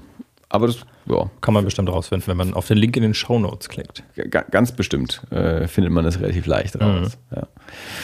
Nee, ähm, habe ich, jetzt, hab ich jetzt nicht recherchiert tatsächlich. Ich habe vorhin zwar noch einige Sachen recherchiert, aber äh, das habe ich vergessen. Ja, ansonsten war ich gestern auf einem Blind Guardian Konzert. Äh, wollen wir mal so erwähnen. Wo? In Bamberg. Okay. Ich habe äh, Blind Guardian noch nie live gesehen und so richtig aktiv habe ich die vor über 20 Jahren gehört, aber vor, so die letzten zwei Jahre mal wieder ein bisschen angefangen, irgendwie der Spaß an denen gefunden äh, und mich auch mal wieder ein bisschen neueren Platten äh, von denen, ähm, mir neuere Platten auch angehört, die ich die letzten 15 Jahre nicht angehört habe. Und habe dann meinem Bruder eine Karte zu Weihnachten geschenkt und da waren wir gestern und äh, muss sagen, ich war in meinem Leben auf extrem wenig Metal-Konzerten, aber das äh, Guardian machen mir richtig Spaß. Also ich muss jetzt nicht ständig auf sowas, aber das war echt eine, eine coole Show. Mal, ich habe auch festgestellt, äh, mal wieder, Heavy Metal äh, ist ja eine relativ konservative Szene. Also der Metal-Fan an sich ist ja eher so bodenständig. Mhm. Ähm, auch, auch wenn es äh, für, für, für Nicht-Metaler manchmal aussieht, als wären das so harte Typen, aber an sich ist, ist Metal ja sehr eine sehr gesetzte Angelegenheit. Irgendwie. Also das sind jetzt nicht so die Revoluzer. Äh, was mir zum Beispiel auch aufgefallen ist auf dem Konzert gestern, viel, viel weniger Tattoos als auf irgendwelchen Punkrock-Konzerten oder Hardcore-Konzerten. Also wo auf, auf Hardcore-Konzerten jeder Zweite irgendwie die Arme voll hat. Hast du da gestern quasi nichts gesehen. also, ja. Also Metal-Shows sind kinderfreundlich. Wie ist das vom, äh, vom, vom, Altersschnitt her gewesen? Äh, durchwachsen. Also wirklich so querbeet. Also mein, mein schon, schon, auch junges Publikum. Ja, also die, nee, die, ja, nee, das ist also der Metal-Nachwuchs auch komplett angetreten und es, also gibt ihn auch mein Bruder nicht. mein Bruder ist ja nochmal vier Jahre älter als ich, äh, haben uns also auch durchaus auch gefreut. Also so über sehr junge Menschen in, in Kutten mit den ganzen Aufnähern und T-Shirts und so und halt auch äh, die ganzen Accept und Maiden und, und alles, was wir halt irgendwie vor, vor 20, 25 Jahren schon gehört haben. Das, das, da hat sich auch nicht so viel geändert, oder? So am Outfit Nö. des Mettlers. Also auch das ist ja so, spricht ja, also weil du von, von gesagt hast, das ist konservativ. Ja, gut, ich meine, man trägt halt die Bandshirts, das macht man bei anderen Konzerten halt auch, aber ja gut, aber das, das, machen, das machen halt Mettler. Aber das machen Mettler schon immer. Ja. Oder? Ja, Ja, das ja. ist, äh, wenn er jetzt hier so, keine Ahnung, wer, wer irgendwann mal die, die Haare sind kürzer äh, Ja. als in den 80ern. Also, äh, gut, das ist sowieso das ist ein anderes Problem. ja, aber das, auch, auch das äh, ähm, zeigt ein bisschen, wie, wie, wie, wie Mittelschicht äh, diese Szene auch ist. Also, weil es halt auch irgendwie ke- kein, kein Ausdruck der Rebellion irgendwie mehr sein muss, lange Haare zu haben. Also, da sind schon, waren schon mehr Kurzhaare. Also jetzt, und jetzt nicht nur, weil ich einfach wenig Haare mittlerweile habe, auch, auch junge Menschen, die noch volles Haupthaar hatten dort. So wie ich. äh, wie du. Und du, du hast ja schon quasi lange Haare ver verglichen mit vielem, was da Das ist rumgelaufen auch ist. kein, kein Ausdruck der Da Rebellion. gab es natürlich auch genug lange Haare, so ist es nicht, aber ja, gut, das ist auch, auch der Metal ist irgendwie nicht mehr, nicht mehr in den 80ern verhaftet. Da wurden ja in den 90ern auch Haare geschoren. Aber nee, war, war, war, war ein cooles Konzert. Also war, war schön, die mal live zu sehen und auch so, so ein paar, paar Lieder. Also so, wenn du so nach, nach 20 Jahren oder mehr mal so ein paar Lieder mal, mal in live hörst, so mit, mit einer vollen Halle, äh, inbrünstig mitsingend und so, das, das, das ist schon schön. Äh, ein kleines Ding noch mal so äh, als Abschluss. Ähm, wir haben hier im Podcast auch schon öfter mal über Max Landis gesprochen und über seine Filme oder YouTube-Videos. Der hat vor einiger Zeit ein neues YouTube-Video gemacht.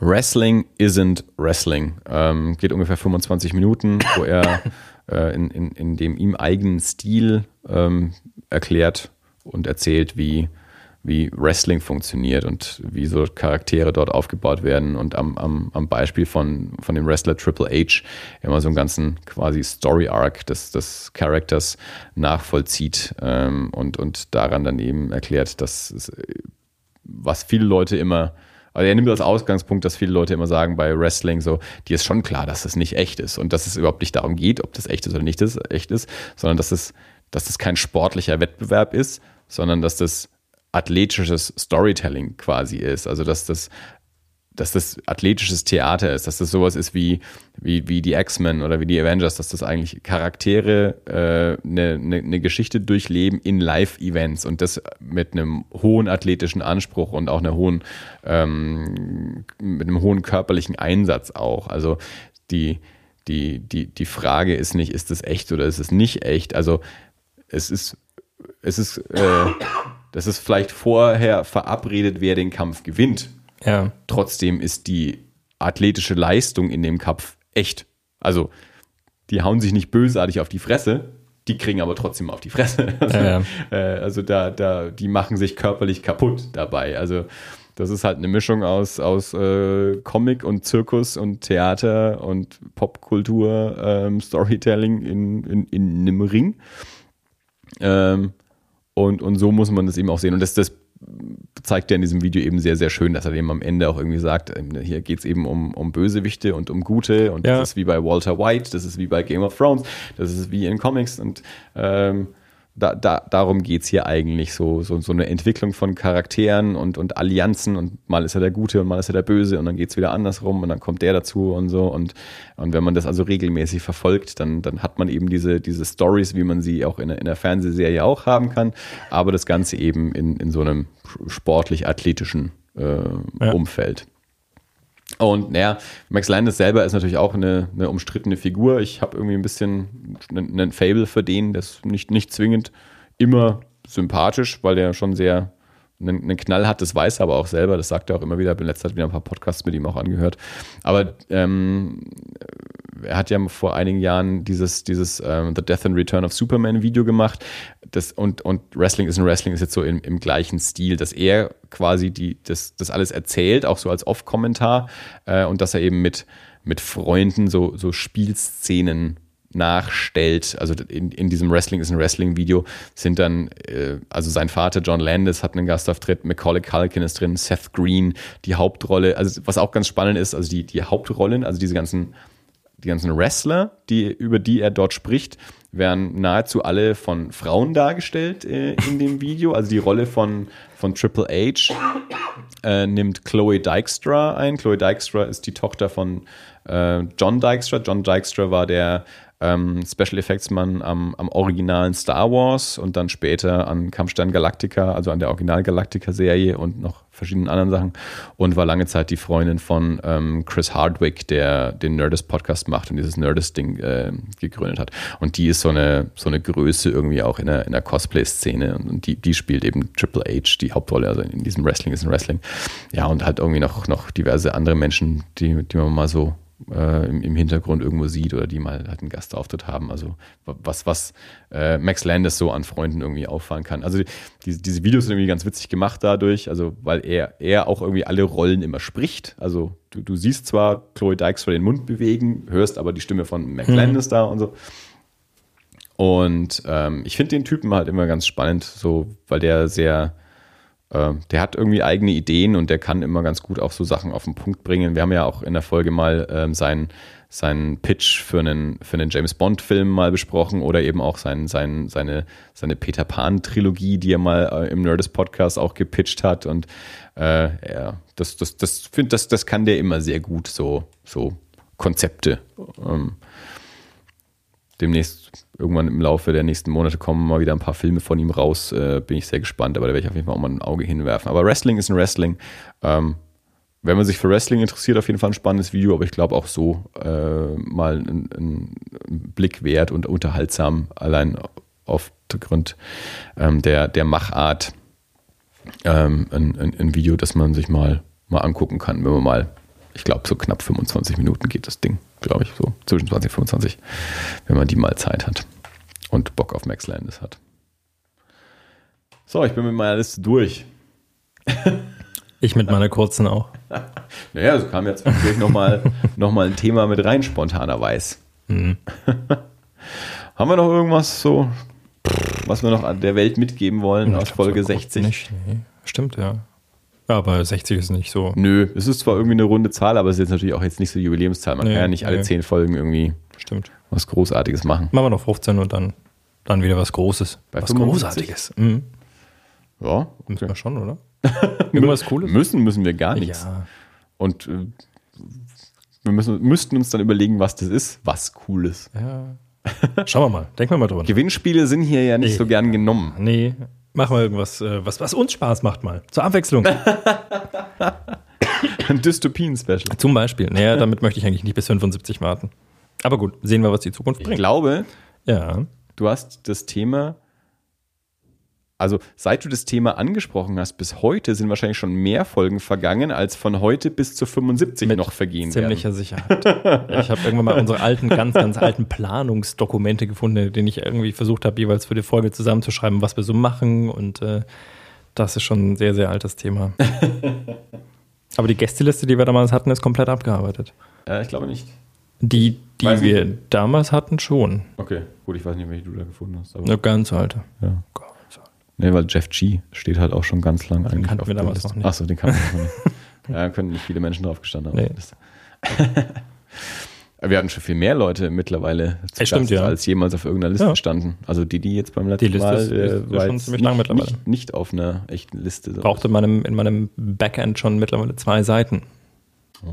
Tja, wisst ihr mal. Nur gut. Also gut, ähm, dann sage ich, Dirk, war das alles? Das war alles dann für diese Woche. Waren hoffentlich ein paar spannende Themen dabei. Ähm, meldet euch bei uns, schreibt uns Kommentare, schreibt uns E-Mails, bewertet uns auf iTunes. Ihr wisst, wie das Ganze funktioniert. Und dann hören wir uns in zwei Wochen wieder. Vielen Dank fürs Zuhören und bis zum nächsten Mal. Ciao. Bis bald. Tschüss.